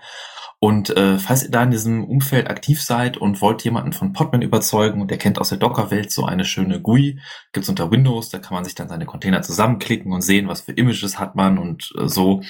Der sagt, sowas gibt's nicht für Podman, dann könnt ihr ihn jetzt verweisen auf podman-desktop.io und zwar habt ihr dann eine GUI, die die ganzen äh, Features von, von der Docker GUI, die man so kennt, also Managen von Containern, das Bauen von Pushen von Images, selbst Importieren von der, von Docker Extensions unterstützt als GUI, die sowohl nicht nur unter Linux und Mac, sondern auch unter Windows läuft und äh, damit das, das, das Ökosystem für Podman noch sinnvoll erweitert für die Leute, die gerne eine GUI haben zum Klicken, zum Verwalten ihrer Container. Dann haben wir euch noch einen Link mitgesendet, äh, auch von GNU Linux CH. Auch da nochmal herzlichen Dank. Das war nicht die einzige News von denen, sondern äh, da gab es einige. Die haben noch mal eine kleine Anleitung gegeben, wie man äh, in Mastodon die Verifikation umsetzen kann, und zwar mit GPG und Keyoxide. Wenn euch das also interessiert, dann schaut da auf jeden Fall mal rein. Und als kleiner Tipp, wir hatten es schon mal, glaube ich, bei Neues aus dem Repo, aber wer es noch nicht kennt, Diffoscope ist ein Kommandozeilentool, welches euch erlaubt, Diffs von Dateien zu erstellen, die jetzt nicht üblicherweise verglichen werden, also zum Beispiel bei ZIP-Archiven, anstatt dass ihr dann den Diff an Bytes und Bits seht, seht ihr dann wirklich, welche Dateien sich unterscheiden oder halt auch noch verschiedene andere Formate, selbst Texten in PDF und Metadaten und Archivformate und der kann dann auf allen möglichen Ebenen euch eine, einen sinnvollen Unterschied zwischen zwei Dateien erklären, der nicht nur auf Bit- und Byte-Ebene äh, äh, basiert, sondern auch auf der, auf dem Verständnis der verschiedenen Dateiformate. Genau, und nach so einem abgefahrenen Tool muss man tatsächlich sagen, wenn es so unterschiedliche Dateiformate organisieren kann, kommen wir zu ganz basalem Text-Base-Kram. und zwar mit NeoVim. ähm, ich äh, habe tatsächlich einige Leute auf äh, Mastodon äh, gefunden, die äh, zu NeoVim einfach mal so eine Liste von unterschiedlichen Plugins äh, aufgelistet haben, die sie so alltäglich nutzen. Ich habe mal so die interessantesten rausgesucht. Ähm, ihr könnt die, wenn ihr selber äh, NeoVim verwendet und äh, Plugins verwenden, äh, also Plugins finden wollt, die werden kuratiert auf neovimcraft.com und zwar von Eric Bauer, der das Ganze äh, zur Verfügung stellt. Ihr könnt auch selber Plugins einreichen über GitHub äh, im Repo und äh, könnt da euch dann entsprechend so ein kleines, so einen kleinen Steckbrief anschauen. So, und einige davon findet ihr dort, nämlich DiffView, ja, sind wir wieder bei den Diffs, äh, da könnt ihr nämlich, das soll ein besseres Diff-Split sein. Ähm, ne, also es gibt hier den Diff-Mode in Vim, der ist schon ganz gut, aber es gibt halt auch noch andere Möglichkeiten, das deutlich angenehmer zu gestalten. Deswegen schaut da mal rein. Dann gibt es, wenn ihr jetzt quasi so ein bisschen mehr auf, äh, ich baue mir aus NeoVim mal eine IDE steht, die auch ein bisschen, ja, benutzerfreundlicher ist in Anführungszeichen, dann schaut euch mal Alpha NVim an. Das ist nämlich ein Greeter User Interface. Das heißt, ihr macht NVim auf, äh, also NeoVim auf und habt dann die Möglichkeit, bestimmte Sachen zu äh, setzen. Zum Beispiel, ja, mach, äh, leg mal bitte eine neue Datei an oder ein neues Projekt oder sonstiges und habe da und habe dann noch ein paar Icons davor gesetzt. Es sieht einfach ein bisschen hübscher aus im Terminal und ihr könnt das komplett äh, wegprogrammieren, diese, dieses Plugin. Das ist schon ganz nett. Dann äh, gibt's noch NeoGit, das ist eine interaktive Git-Integration in NeoVim, die so ein bisschen an, also die äh, ist gerade im Work in Progress, aber es ist äh, angelehnt an die Integration von Git in Emacs, nämlich dem Margit-Clone. Margit ist eine, ein, ein Plugin für Emacs und äh, so ein bisschen daran angelehnt ist auch NeoGit. Und das allerletzte, da sind wir dann so ein bisschen mehr im Fuzzy-Bereich. Ihr könnt mit dem Plugin Telescope.nvim habt ihr die Möglichkeit, äh, ähm, Fuzzy über mit Fuzzy Logic ähm, bestimmte Suchen umzusetzen. Und äh, das ist äh, ne, baut auch auf, auf entsprechend auf dem neuesten NeoVim-Kern auf und äh, kann auch modular entsprechend angepasst werden. Also ihr habt da irgendwie Filter und dann habt ihr Picker und so weiter und so fort. Das heißt, ihr könnt da wirklich sehr, sehr, sehr viele Sachen anpassen und äh, ihr könnt sogar Themes entsprechend setzen, wie dann dieser, äh, wie dann diese Suche auch stattfinden soll. Und damit war das das letzte Thema aus den Tipps und Tricks.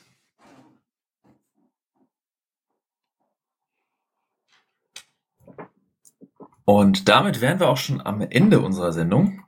Und zwar äh, möchten wir uns an dieser Stelle vor allem bedanken bei all den äh, Quellen von verschiedenen News, linuxnews.de, Gaming on Linux, Foronix, Boiling Steam, also sehr viele Leute, die schon vor uns sehr viele Repos durchforstet haben und äh, quasi die News aufbereiten. Also ohne die könnten wir viele Sachen ja auch nicht so zusammentragen.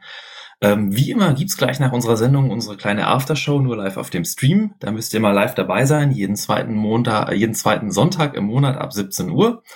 Ähm, der nächste Sendetermin ist allerdings ein etwas gesonderter Sendetermin. Und zwar äh, findet ja üblicherweise zwischen Weihnachten und Neujahr der Kongress statt. Der fällt dieses Jahr im offiziellen Format aus, aber es gibt halt auch kleinere Events, kleinere Hackspaces, die, die Streaming machen. Und wir wollen dazu eine kleine Sondersendung machen, die blöderweise jetzt gerade in den Shownotes nicht steht. Ich glaube, es war der 28. Dennis. Ja, ich glaube schon, ja. Ich guck mal. Ja, also äh, es steht auf jeden Fall auf The Radio CC in unserem Sendeplan wird es stehen und äh, da könnt ihr dann auch werden wir eine kleine Sondersendung machen, ja. wo wir so ein bisschen die Updates aus der aus dem Chaos-Umfeld mit euch teilen. Wenn ihr Feedback habt, gerne an mit Kommentar at theradio.cc, also Deutsch mit K Kommentar. Äh, auf Mastodon findet ihr uns auch auf socialtechnics.de slash theradiocc oder auch unser Matrix-Kanal, the, Hashtag theradiocc auf doppelpunkt.libera.chat. Als IC-Bridge könnt ihr uns erreichen. Jetzt habe ich, glaube ich, alles gesagt. Ich wünsche euch noch einen wunderschönen Abend und bedanke mich auch bei äh, Dennis und sage Tschüss. Ja, und äh, bis zum 30. tatsächlich habe ich jetzt gerade nachgeschaut. Ah, danke sehr. Und äh, dann äh, wahrscheinlich gen Abend, also Uhrzeit steht bisher 20 Uhr drin. Ähm, das ist durchaus wahrscheinlich. Aber wir, wir müssen, wir werden das nochmal anpassen, aber äh, habt schon mal den 20., äh, den, den 30. im Hinterkopf, äh, 20, äh, 30. abends und äh, dann sprechen wir mal so ein bisschen über ja, über alle Sachen, die wir sonst in dem ganzen Wust an Themen, den wir so haben, sonst keine Zeit haben. Also deutlich lockeres Format und da sind wir auch viel mehr darauf angewiesen, dass ihr natürlich auch gerne Input geben könnt über die gerade genannten äh, Kanäle. Dann bis demnächst und äh, dann äh, hören wir uns hoffentlich vor dem Ende des Jahres nochmal. Tschüss.